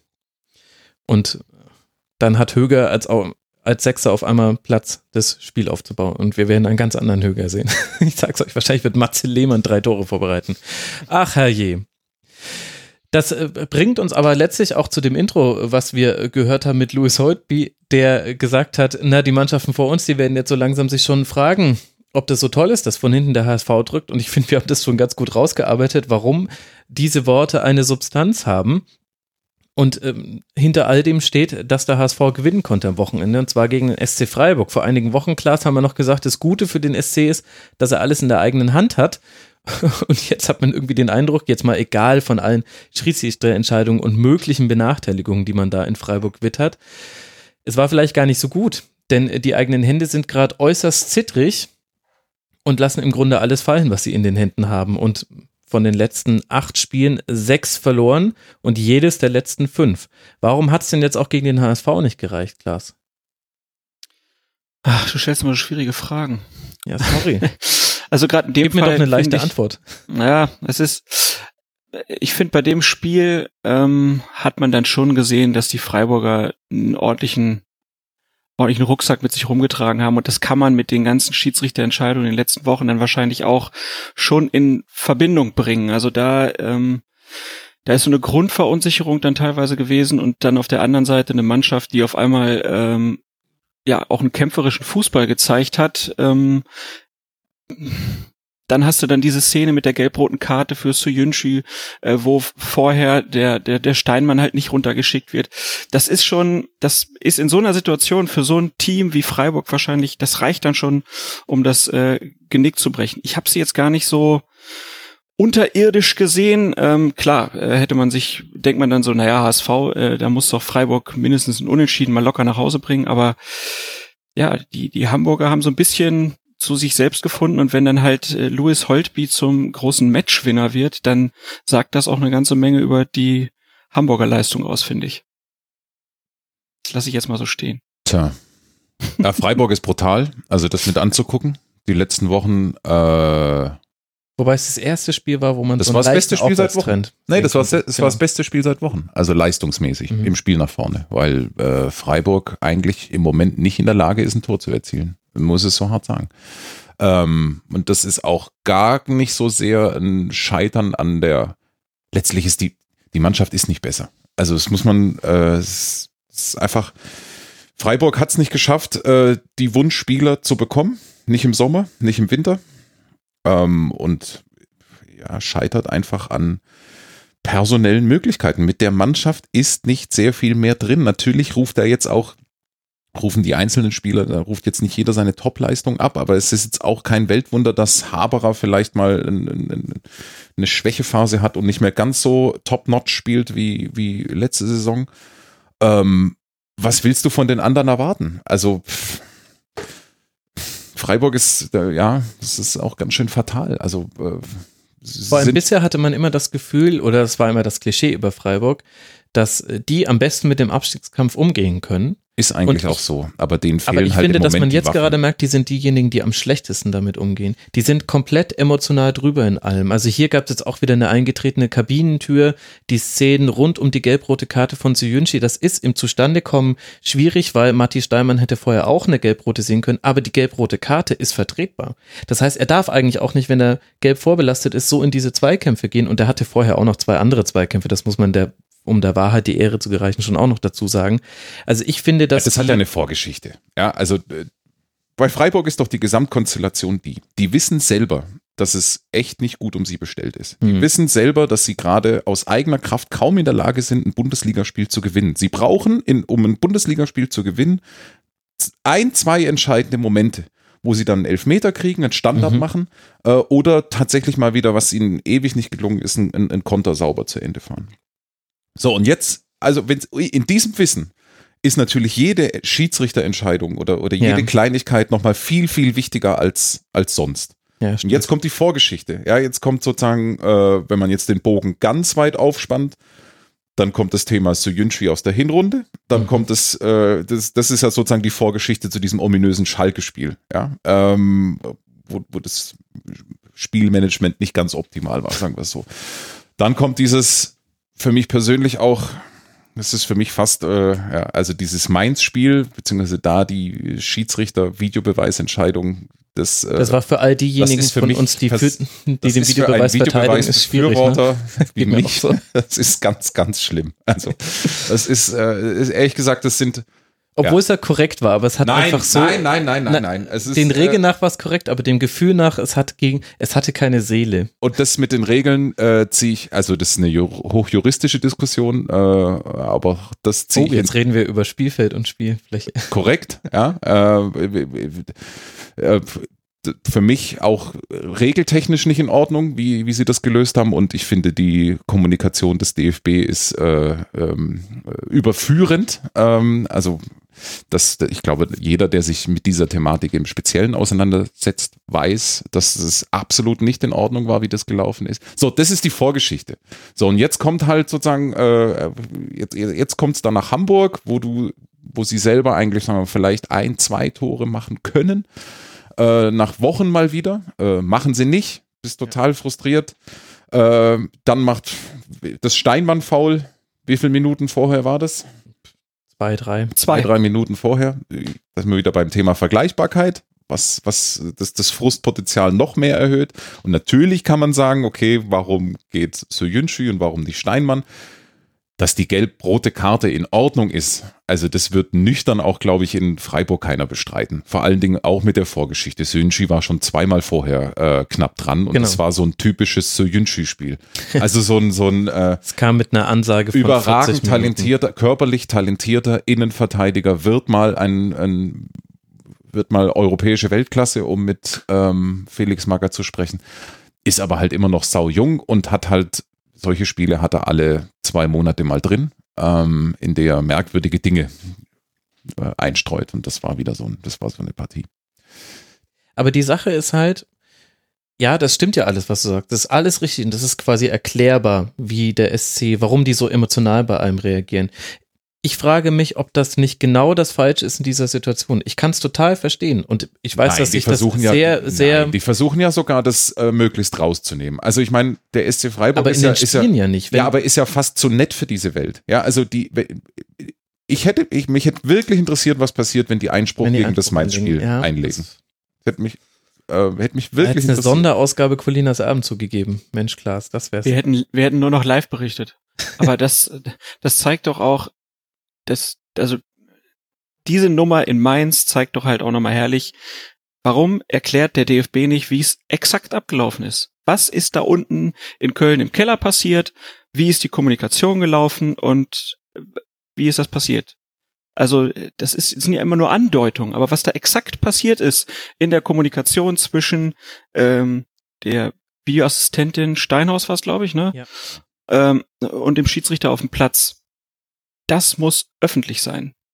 Da, Na, Fröhlich hat sich ja direkt nach dem Spiel ähm, hingestellt und, äh, und erklärt, wie es aus seiner Sicht war. Da wusste er allerdings noch nicht äh, alle Details. Ja, also er hat sich, hat sich hingestellt und hat erstmal erklärt, regeltechnisch alles super. Äh, ungewöhnlich und äh, hat vielleicht ein bisschen lang gedauert, aber regeltechnisch total in Ordnung. Aber er hat auch gesagt, er versteht, dass es sich falsch anfühlt. Also das war ja bei Eurosport mit Matthias Sammer und Jan Henke. Und Matthias Sammer hat gesagt, es ist alles gut, aber es ist einfach, ich habe da ein schlechtes Gefühl. Ja, da hat er natürlich auch recht. Das Ja, ist ein genau. absolutes Unding. Es ist selbst, also das, das ist, ist vollkommen unmöglich, dass nach einem Halbzeitpfiff die Mannschaft nochmal zurückgeholt werden müssen. Und wenn die Regeln es tatsächlich anders vorschreiben sollten, dann sind sie falsch. Also das, das kann nicht im Sinne der Sache sein. Ja, nein, das, das ist unmöglich. Vor allem, denk doch auch mal, wo ist denn für mich, also soll mir doch bitte mal einer erklären, wo der Unterschied zwischen einem Halbzeitpfiff und einem Schlusspfiff ist. Das ist doch total absurd. Also es kann nicht im Sinne des Spiels und im Sinne der Sache sein, äh, dass nach einem Halbzeitpfiff nochmal was passieren kann. Hm. Und wenn die Regeln tatsächlich ein Schlupfloch haben, dann muss es geschlossen werden. Das Schlupfloch gibt's. Also äh, jetzt geht ja jetzt, es geht ja jetzt äh, präzise um die Frage, wann hat der Schiedsrichter äh, das Spiel verlassen, das Spielfeld verlassen. Äh, und jetzt kommt die große Schwäche äh, des DFB. Der DFB hat es am Tag oder zwei Tage äh, ja dann so erklärt. Also äh, ja, da war der der der Ohrnüpsel äh, war unglücklicherweise äh, draußen und äh, ach und dann hat ihn die Nachricht zu spät erreicht, aber noch genau und die Sonne hat ihn geblendet und und und. Also äh, wirklich ein Winkeladvokatisch, wie man das noch hingedreht hat. So und ähm, äh, die Bilder sagen was ganz anderes. Ähm, er hat es definitiv nicht auf dem Spielfeld erfahren. Ähm, für mich auch, es ist für mich auch, kein, also deswegen komme ich da aus, ich komme da nicht drüber. Es ist für mich so ein typischer Winkmann. Es ist so, es ist wirklich, Oh, Jonas. Nein, es ist wirklich so, Winkmann ist wirklich so, im, in, der hat sich total gesteigert, der hat am Anfang seiner Karriere äh, echt vi- viele so Spielmanagement-Themen gehabt, also gerade in Mainz, ich erinnere mich an ein Spiel gegen VfB Stuttgart, das war eine Katastrophe, der hat in, in, mit dem Anpfiff quasi das Spiel verloren, also aus, aus, aus dem Griff verloren. Und das war jetzt auch so, das war so unsouverän, ein, ein souveräner Schiedsrichter sagt einfach, ist mir jetzt vollkommen wurscht, was du gerade gesehen hast. Es ist Halbzeit. Ich hol doch jetzt hier keinen Torwart mehr aus der Kabine. Das, das musst du, das musst du doch spüren. Ja, aber muss ich nicht einen äh, Schiedsrichter erst an die Regeln halten und dann an sein Gespür? Nein. Und wenn die IFAB-Regeln sagen, Willst du jetzt etwa unterstellen, dass äh, Guido Winkmann in der Sekunde ja. den exakten Regeltext des, äh, des, des, des IFAB äh, griffbereit hat und, äh, und, und sich in den juristischen Zwischenlinienbereich äh, da sauber bewegt und deswegen sagt, na gut, den Elfmeter müssen wir machen. Es gab ja angeblich diese Situation beim Testlauf, ähm, als man es in der, also jetzt nicht beim aktuell stattfindenden Testlauf bei laufendem Spielbetrieb, sondern in der letzten Saison. Hat er in einem der Interviews gesagt. Dass ich finde, unter dem Gesichtspunkt des Spielmanagements, und das ist immer noch äh, die, fast die wichtigste Aufgabe, sagst du doch, Leute, ich habe gerade zur Halbzeit gepfiffen. War vielleicht nicht clever von mir. Ich hätte vielleicht warten sollen. Aber ich habe zur Halbzeit gepfiffen. Hier ist keiner mehr. Also, also jetzt wird, also das ist, das ist doch so eine absurde Situation. Das ist doch Monty Python. Also das ist, das ist nicht zu glauben. Und äh, ich Also an einer Stelle muss ich Guido Winkmann natürlich in Schutz nehmen. Es ist nicht jeder Pierluigi Colina, der einfach dann mal sagt, ach, wir ändern die Regeln und ich zeige hier mal dem Ersatzspieler die rote Karte und ab sofort wird's dann so gemacht. Äh, der muss sich ja schon dann irgendwie dran halten. Und gerade wenn er auf den Ohren gesagt bekommt, Mist, wir haben hier einen Fehler gemacht, es muss einen Elfmeter geben. Jetzt stell dir das mal vor, das wäre hinterher rausgekommen, dass Winkmann sagt, ich gebe den Elfmeter nicht. Was hätten die Mainzer denn dann gemacht? Dann wären die ja durchgedreht. Also das, das, es ist ja, es ist ja die, die, das, das Handling ist eine Katastrophe, da sind wir uns ja alle einig. Aber einfach zu sagen, nee, machst das jetzt nicht, äh, ist halt sehr schwierig, wenn die Regeln halt das so vorgeben. er kann nicht als Gewinner rausgehen aus dieser Nummer. Nee, ja, Winkmann- er hat, ja, naja, natürlich. gut, Ja, er, er, er, er kann es anders, ja, wenn er es direkt richtig sieht, vielleicht, aber Ja. äh, ähm, äh, dass das dann alles so lange dauert in der Umsetzung, ähm, das ist halt, das kannst du ja keinem verkaufen, ne? Und dann, klar, wird immer auf die anderen Sportarten gezeigt, da geht das alles viel schneller.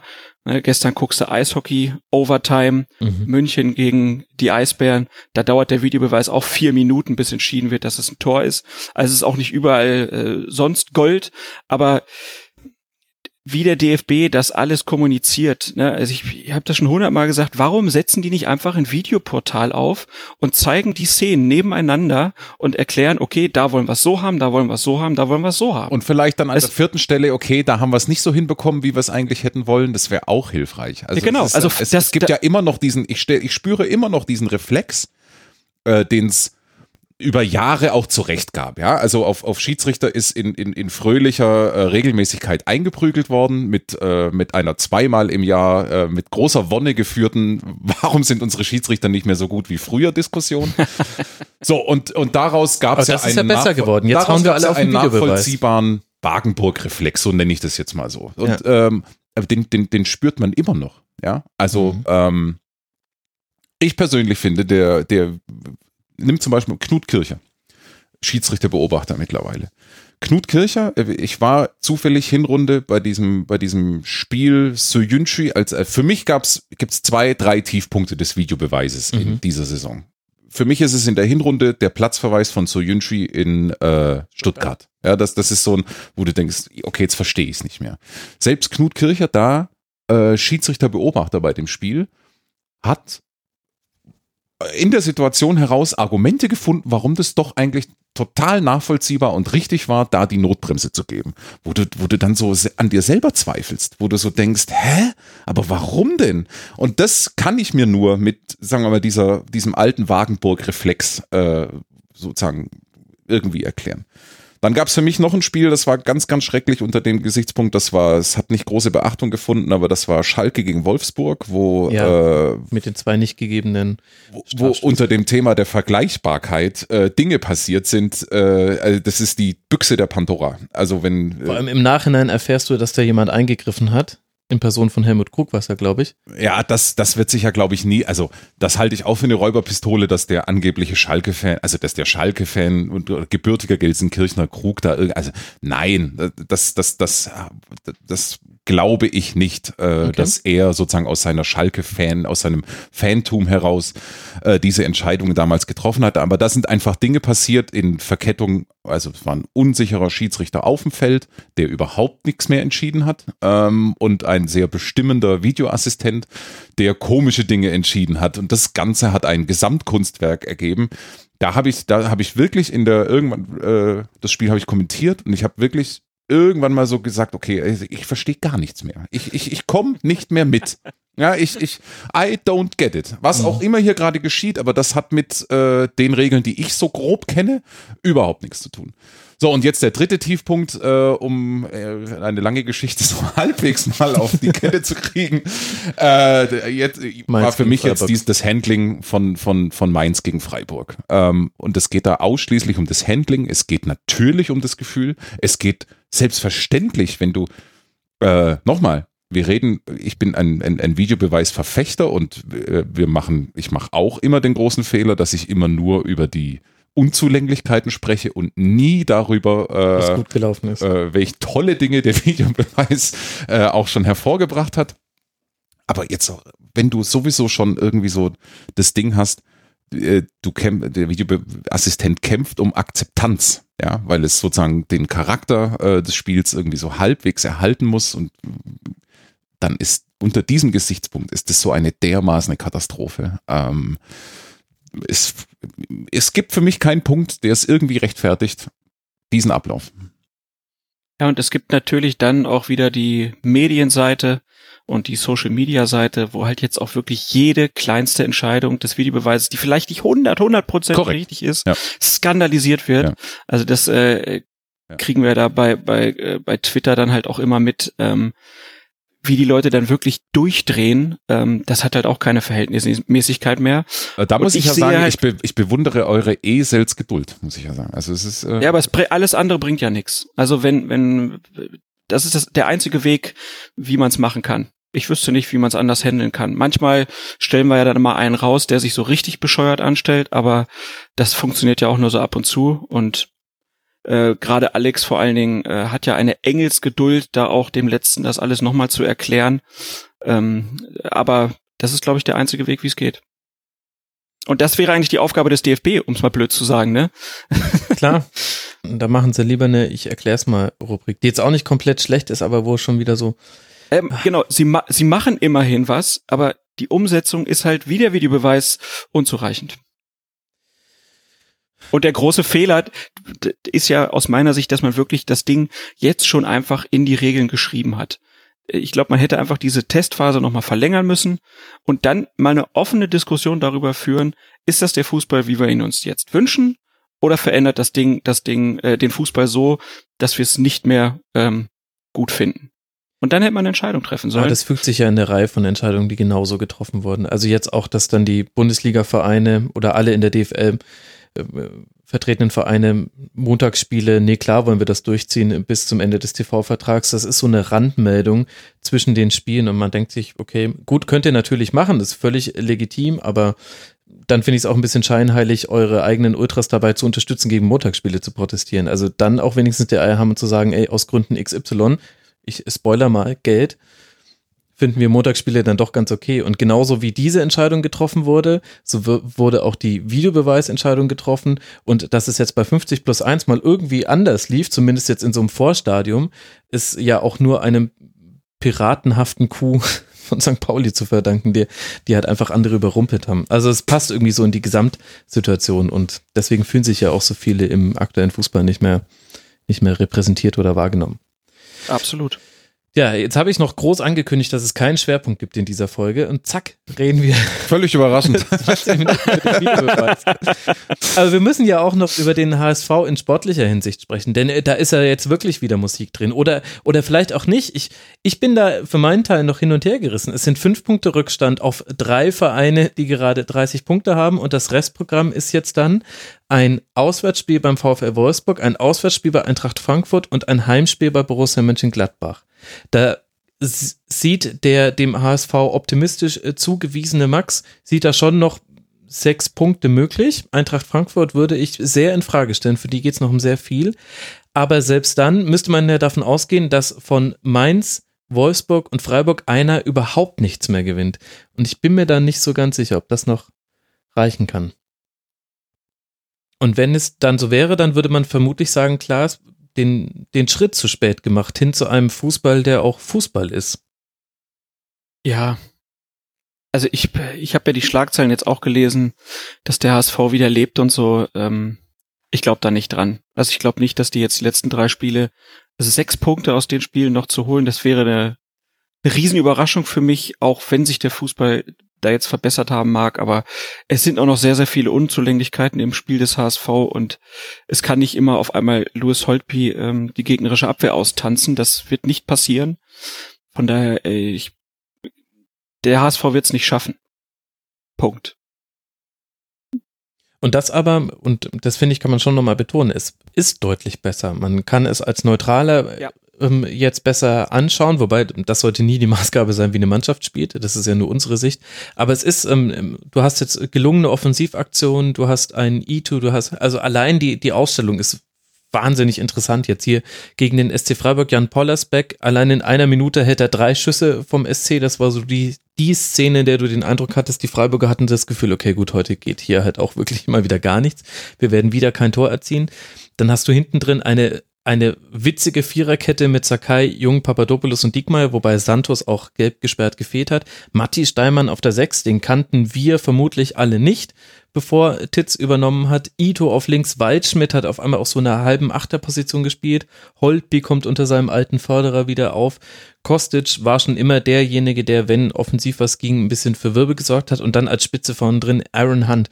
Hätte mir das jemand vor ein paar Wochen so gesagt, hätte ich gesagt, äh, okay, haben die schon alle verkauft, die nicht mit in die zweite Liga wollten? Oder warum spielt er noch Kostic?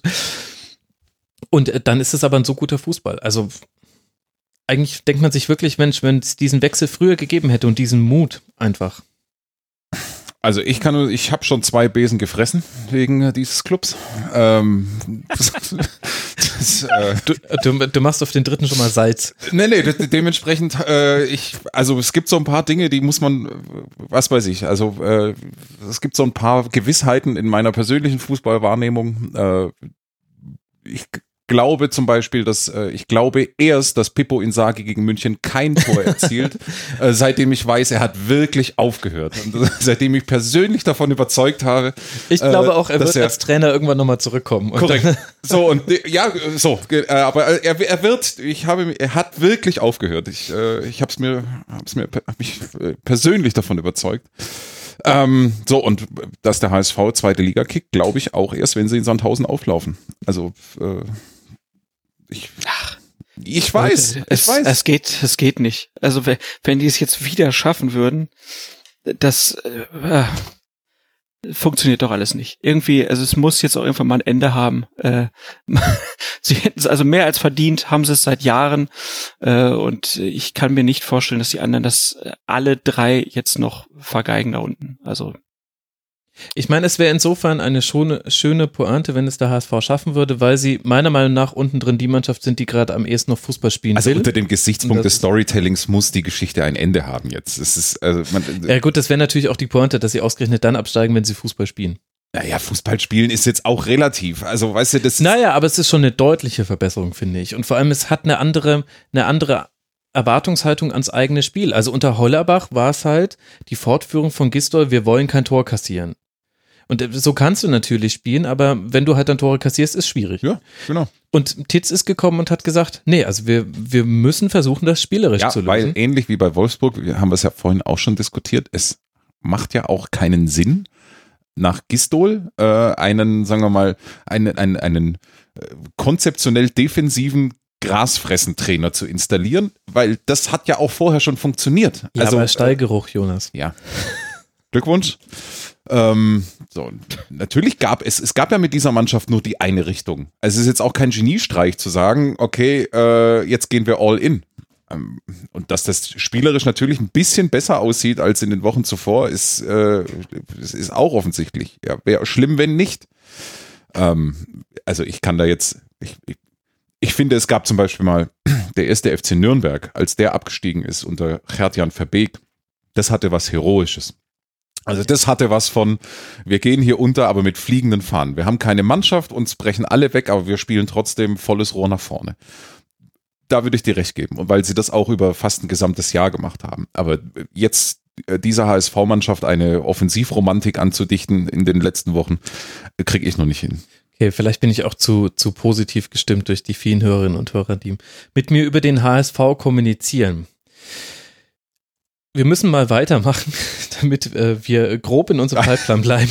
Egal. Den, ja, den selbstgesteckten. Ja. Es, es verschieben sich eu eure Termine. Geschafft hat es ja der FC Augsburg gegen Mainz 05.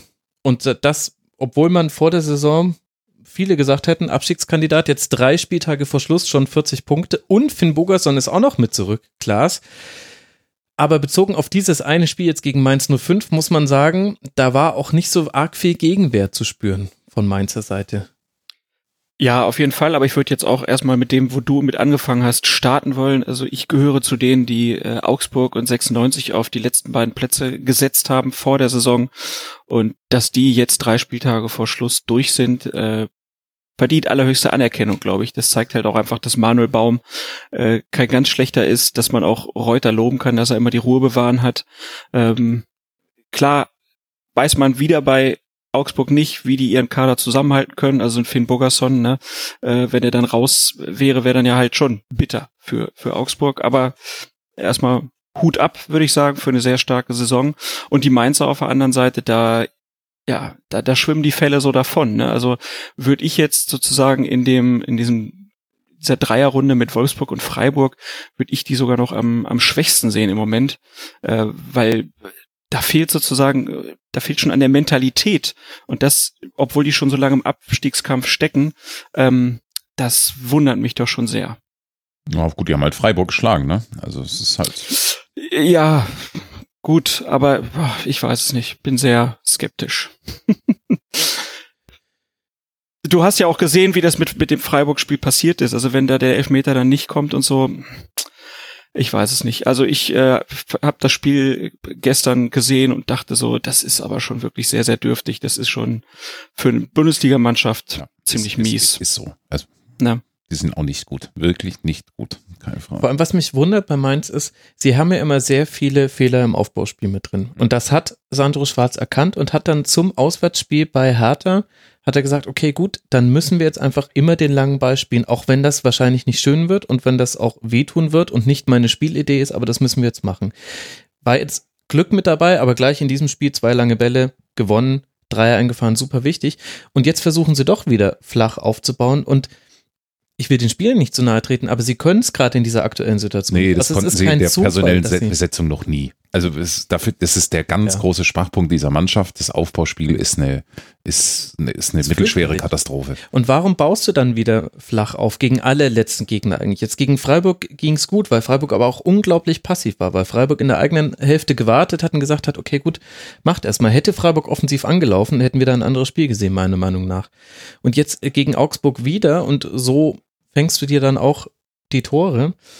Ein Niger de Jong spielt auf dem Sechser und man denkt sich, bist du noch der oder also warst du es jemals? ja, Nein, ich finde auch, also ich finde, man, man, man kann das natürlich über die Schwäche der Mainzer erzählen, das Spiel. Ja, hast du recht.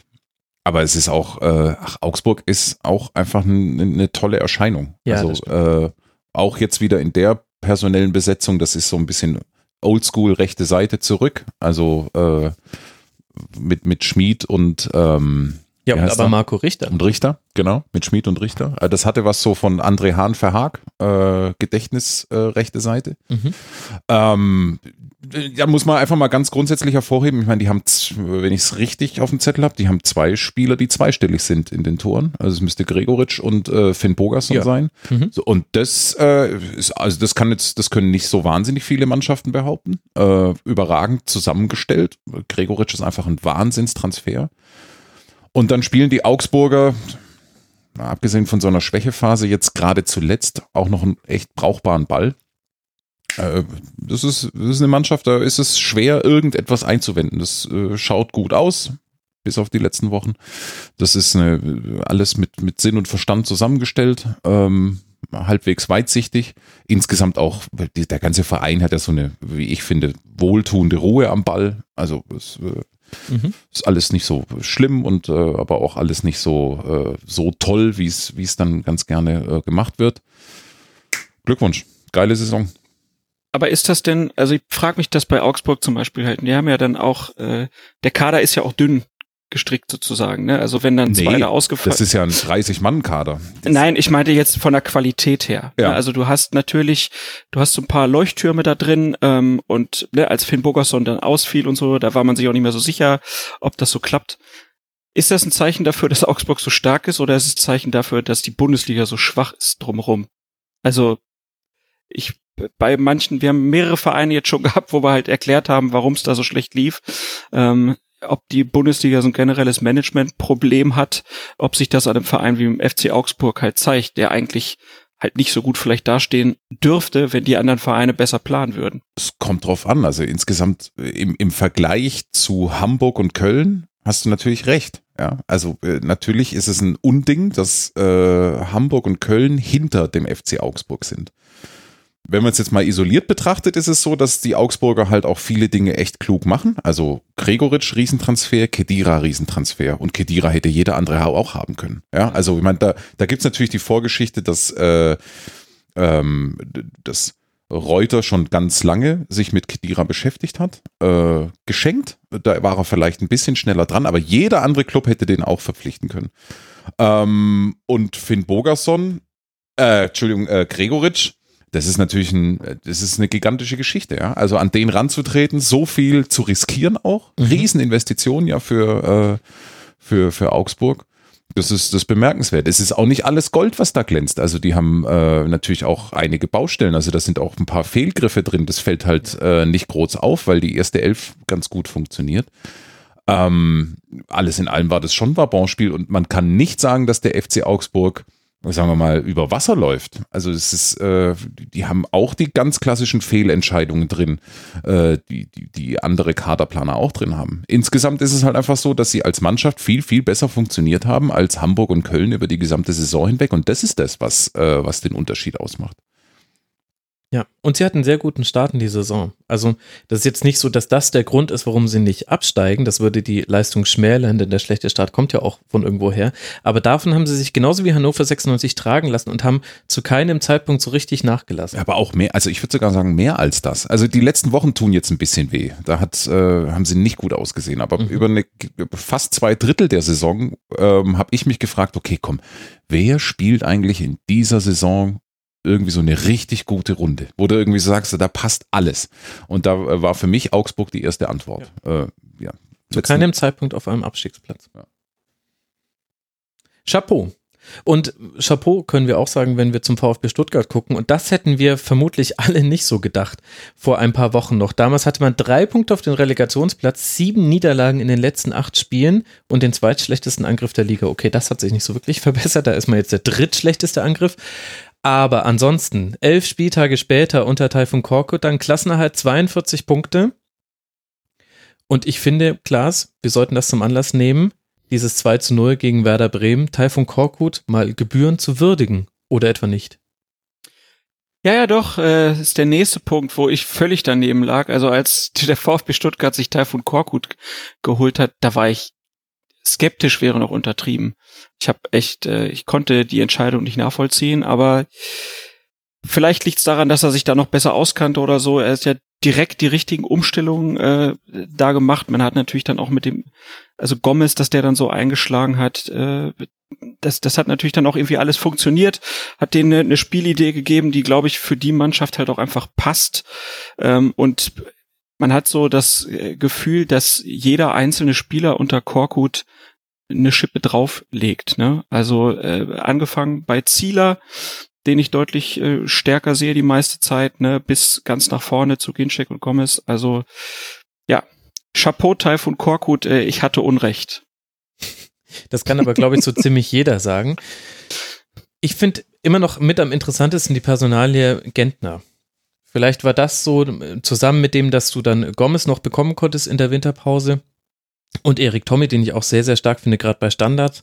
Aber das fand ich einfach einen bemerkenswerten Move, ihn nicht aus der Mannschaft rauszunehmen, aufgrund der Defizite, die man auf der 6 sehen kann. Also, wenn er in Position ist, spielt er immer stark, aber er war halt immer mal wieder in Situationen, in denen der Gegner einen Umschaltmoment hatte, suchtest du Gentner und er war irgendwo, aber halt nicht da, wo er hätte den Brand löschen müssen. Und ihn auf die Außen zu ziehen, fand ich super. Und das hat man auch in dem Spiel jetzt gesehen, nicht nur, weil er jetzt das Tor gemacht hat gegen Werder, aber das war für mich so der Schlüsselmoment, ähm, wenn man wenn man es irgendwie auf eine taktische Umstellung reduzieren wollen würde, dass ähm, Korkut da auch den Mut hatte, das zu machen.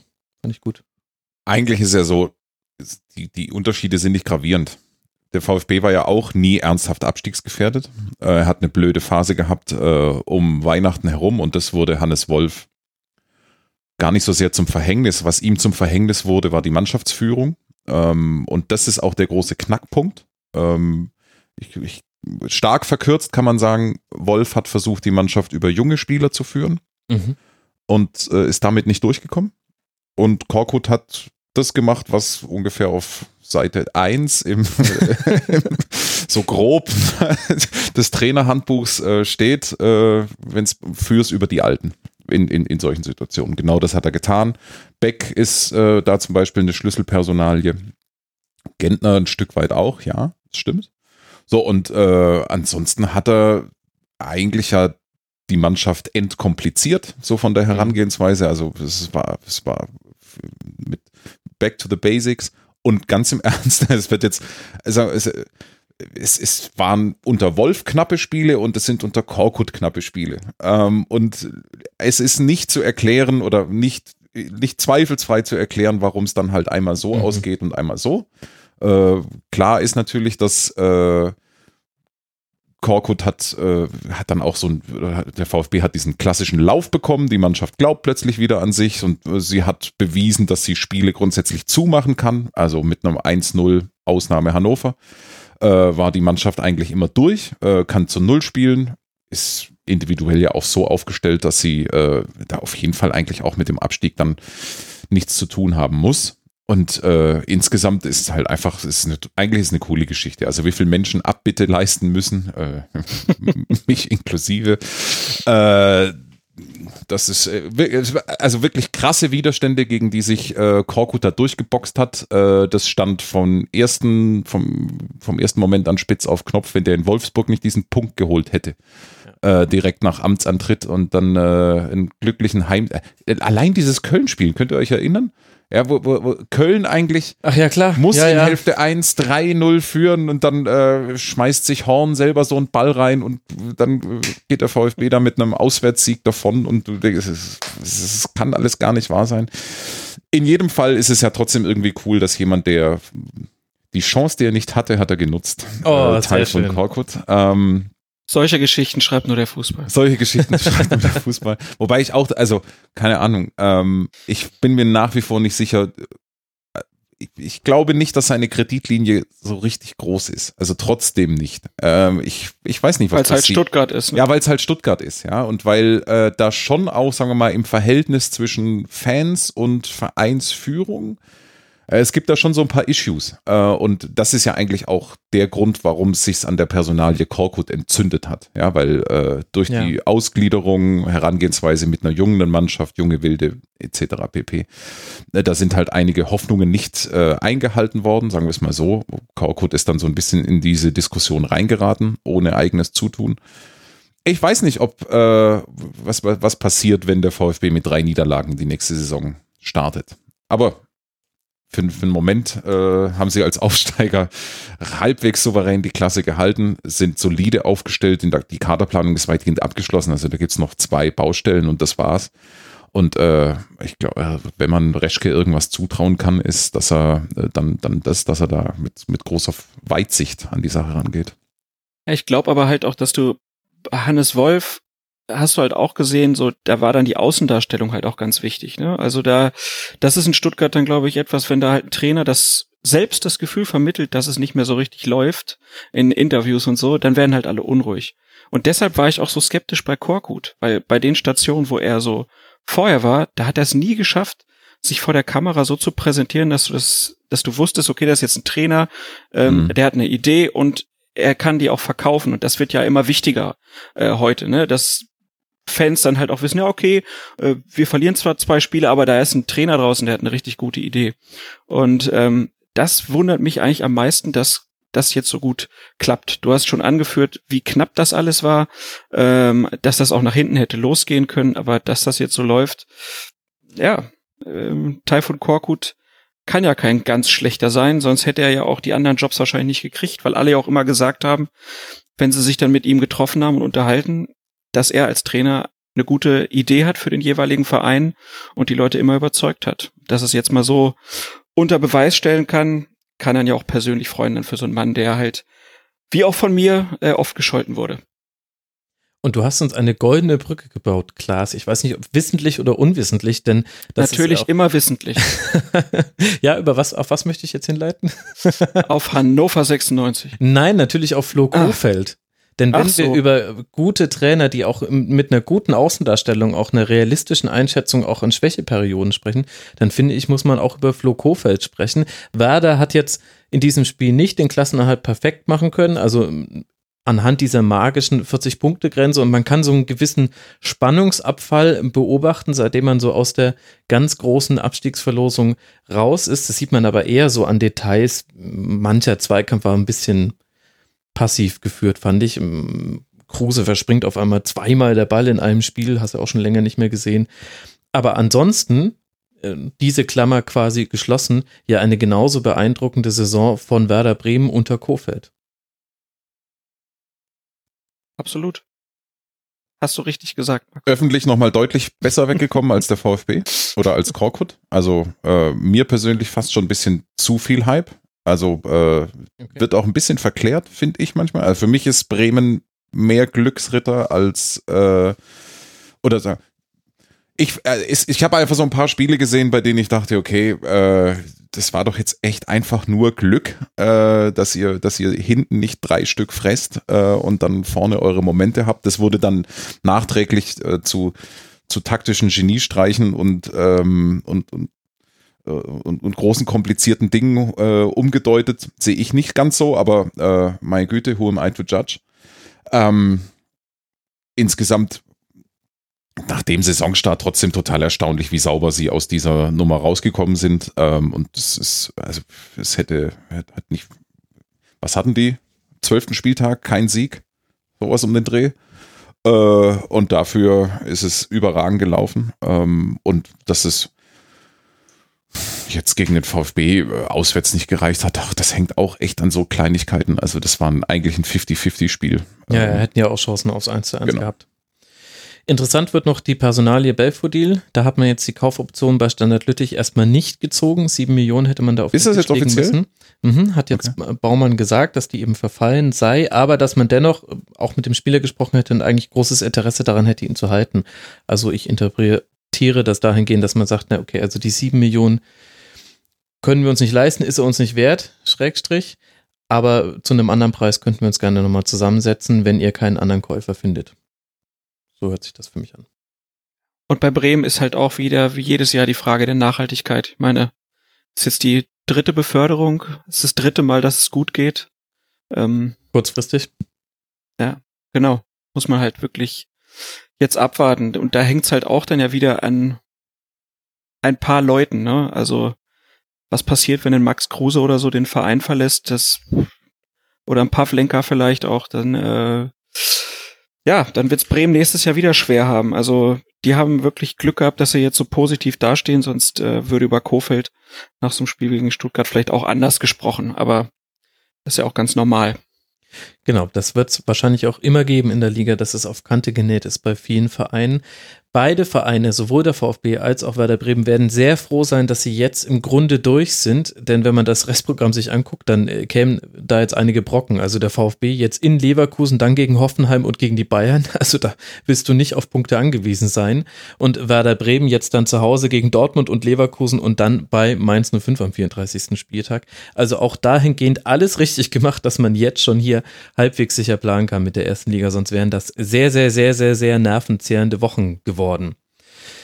womit wir irgendwie bei Hannover 96 gelandet sind oder auch nicht. Ich weiß auch nicht, vielleicht über das Thema Stallgedruck bei Werder Bremen, ich weiß es nicht.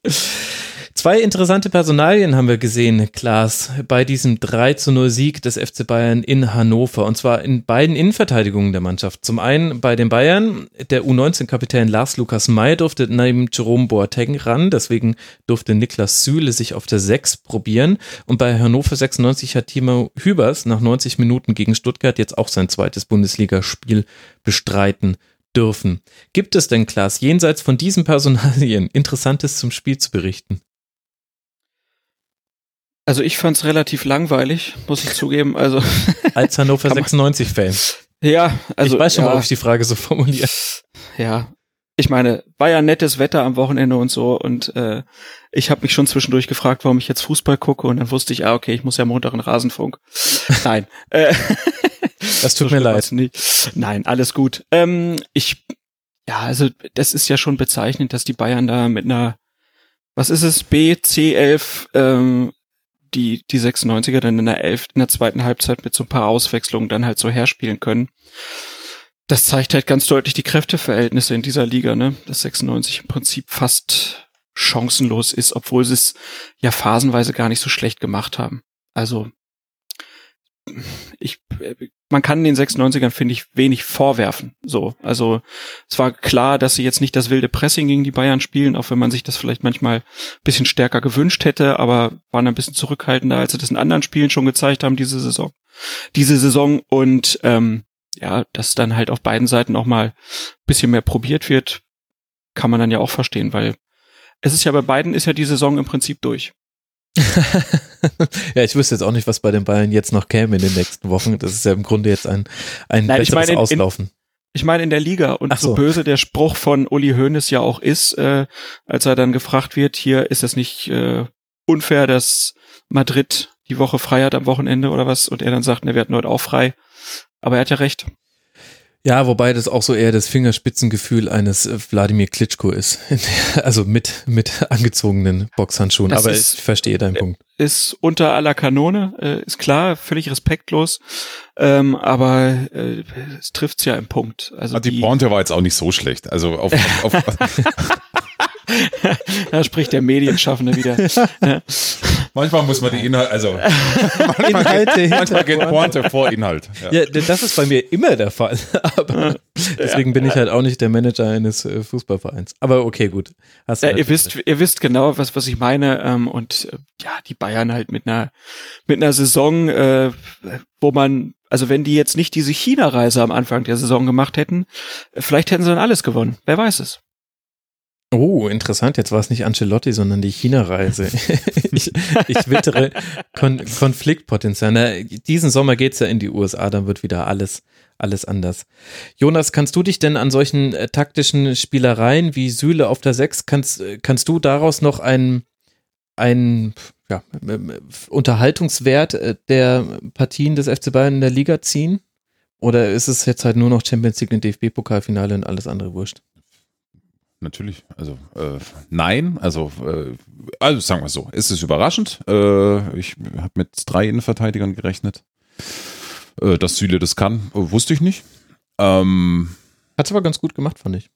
Also vor allem hat er nicht, oft ist es so, wenn du jemanden aus der Innenverteidigung auf die Sechs ziehst, dass er sich im Spielaufbau tendenziell immer fallen lässt, ohne es selber zu merken, weil er es halt einfach gewohnt ist, dass er, dass er in der letzten Reihe das Spiel aufbaut. Das hat er nicht gemacht. Hat ist ja auch ein guter Kicker. Ja, also Ja. er hat, ist technisch echt gut, athletisch überragende Voraussetzungen. Guter Mann, brauchen, brauchen wir nicht reden. Ähm, insgesamt, ach, es ist völlig wurscht, wie der FC Bayern. Es ist so. Es, es ist, äh, Es ist einfach nur es so traurig, weil wir sagen das im Rasenfunk jetzt in den ganzen letzten Folgen und aber man kommt halt an diesem Fakt nicht vorbei, dass das It Muster all comes down Werte to Champions sind. League. Also Ja. es, ist, es geht nur noch um diese zwei Spiele und ich würde sogar so weit gehen, selbst das Pokalfinale, äh, es, es läuft unter Fußnote. Also es, es, es, es, es wird niemand äh, über dieses, es hat jetzt natürlich mit Kovac äh, und, und, und Frankfurt nochmal sein, wird es seine eigene Man Geschichte stelle schreiben. sich das vor, erst ein DFB-Pokalfinale gegen Kovac und dann Champions League-Finale gegen Jürgen Klopp. Da wissen wir, worüber berichtet wird. Es, geht jetzt ausschließlich um das Mittwochsspiel. Also das war ja. ein, ein, ein, es war nichts weiter als ein Warm-up und alles andere, äh, ja, das andere stimmt einfach nicht. Okay, dann wollen wir dieses Warm-up auch nicht noch irgendwie künstlich mit mehr Inhalt füllen. Hannover 96, 36 Punkte im Grunde auch durch. Sechs Punkte Vorsprung auf diese drei. Ja, aber mit großen, großen strukturellen Fragen. Ich das, äh, also, das ist ja eigentlich eine tolle Saison mit, mit, mit der Mannschaft. Auch nie wirklich, also nein, nicht ansatzweise abstiegsgefährdet. Ja. Äh, ja, und trotzdem, äh, die Personalie Horst Held oder insgesamt die, die, die strukturellen Fragen bei Hannover 96. Ähm, große, große Fragezeichen. Also Horst Held, dass der jetzt zum, äh, schon diese Köln-Geschichte war ja eigentlich unfassbar. Ähm, ich finde es eigentlich unfassbar, dass Martin Kind jetzt bei Wolfsburg sagt, na, wenn Wolfsburg sich meldet, dann müssen wir mit denen reden. Bei Köln damals nie im Leben lasse ich, ich, den komm da, Ich komme da nicht mehr mit. Also äh, schon diese Köln-Geschichte. Wer, wer, wer kommt bei Martin Kind mit? Ja, das ist richtig. Ja. Ähm, ja, aber ich, ich finde es auch komisch, wie Horst Held sich da verhält, muss ich auch sagen. Also, ich also es symbolisiert jetzt gerade nicht so riesiges Brennen für den aktuellen Job. Dann lass es halt. Ja, also wenn es dir bei diesem Club partout überhaupt nicht gefällt und du mit Martin Kind auf gar keinen Fall kannst, äh, dann, dann mach halt was anderes. Aber äh, das dann da halt trotzdem noch irgendwie so durchzuziehen, muss man es verstehen? Nee, ich verstehe es auch nicht. Ich finde es auch komisch. Dann gab es noch eine Jahreshauptversammlung am äh, vergangenen Donnerstag. Dazu gibt es einen eigenen Kurzpass, liebe Hörerinnen und Hörer. Also wenn euch interessiert, was passiert da bei Hannover 96, auch mit Hinblick ja auf Entscheidungen, die dann 50 plus 1 betreffen könnten, dann könntet ihr diesen Kurzpass hören. Ja. Ja, sollte man mal machen, weil das betrifft ja auch irgendwie, ja, die Grundfesten der Bundesliga. Was da in Hannover durchdiskutiert wird oder nicht durchdiskutiert wird, sagt auch viel über Fußballfans aus. Ja. Ähm, ich, ich weiß gar nicht, ob ein Kurzpass überhaupt reicht, um das durchzusprechen, aber du wirst es hinbekommen haben. Ja, es waren 35 Minuten. Ich war ganz stolz auf mich. es hat aber auch sehr geholfen, dass mein Gesprächspartner auch exakt nach 35 Minuten und 30 Sekunden gehen musste. ja, trotzdem, Chapeau. Dankeschön. Womit sich ein Kreis schließt, denn ihr habt jetzt auch euch äh, verdient, äh, dass ihr diesen Montag weiter genießen dürft. Ich bedanke mich sehr, sehr herzlich zum einen bei Klaas Rehse. Hört die Podcasts und Sendungen vom Deutschlandfunk Sport. Es lohnt sich sehr. Dort hört ihr auch Klaas immer wieder und ihr könnt ihn auch bei Colinas Erben hören. Auf Twitter könnt ihr ihm folgen unter Sportkultur. Klaas, vielen, vielen lieben Dank dir. Ja, sehr gerne. Hab wieder äh, bei Jonas viel gelernt beim Zuhören. Bitte. Und äh, in diesem äh, Sinne dann auch vielen Dank an Jonas Friedrich, äh, Kommentator bei Sky, als Sky-Friedrich bei Twitter. Jonas, vielen Dank, dass du hier in die Rasenfunk-Studios gekommen bist. Ich danke. Es war herrlich. Auf Giesings Höhen. ja. ja, du, wir sind hier im zweiten Stock. Arg viel höher geht's nicht. Richtig. Ja. In diesem Sinne dann auch euch, lieben Dank, liebe Hörerinnen und Hörer. Wie gesagt, äh, schaut euch mal die neuen Kapitelmarken an, die es jetzt gibt und den neuen Player und dann drückt mal die Daumen. Es könnte sein, dass vielleicht sogar noch in dieser Woche ein Tribünengespräch kommt, das fantastisch besetzt ist, bis auf die Tatsache, dass ich auch wieder zu hören bin. Aber die Gäste, muah, drückt mir die Daumen, dass das hinhaut. Ansonsten habe ich jetzt zu viel versprochen. Dann tut's mir leid. Und wir hören uns dann nach dem 32. Spieltag mit dem neuesten Update. Lebt der HSV noch oder lebt er nicht mehr? Freut euch darauf. Bis dahin macht's gut. Eine schöne Woche euch. Ciao.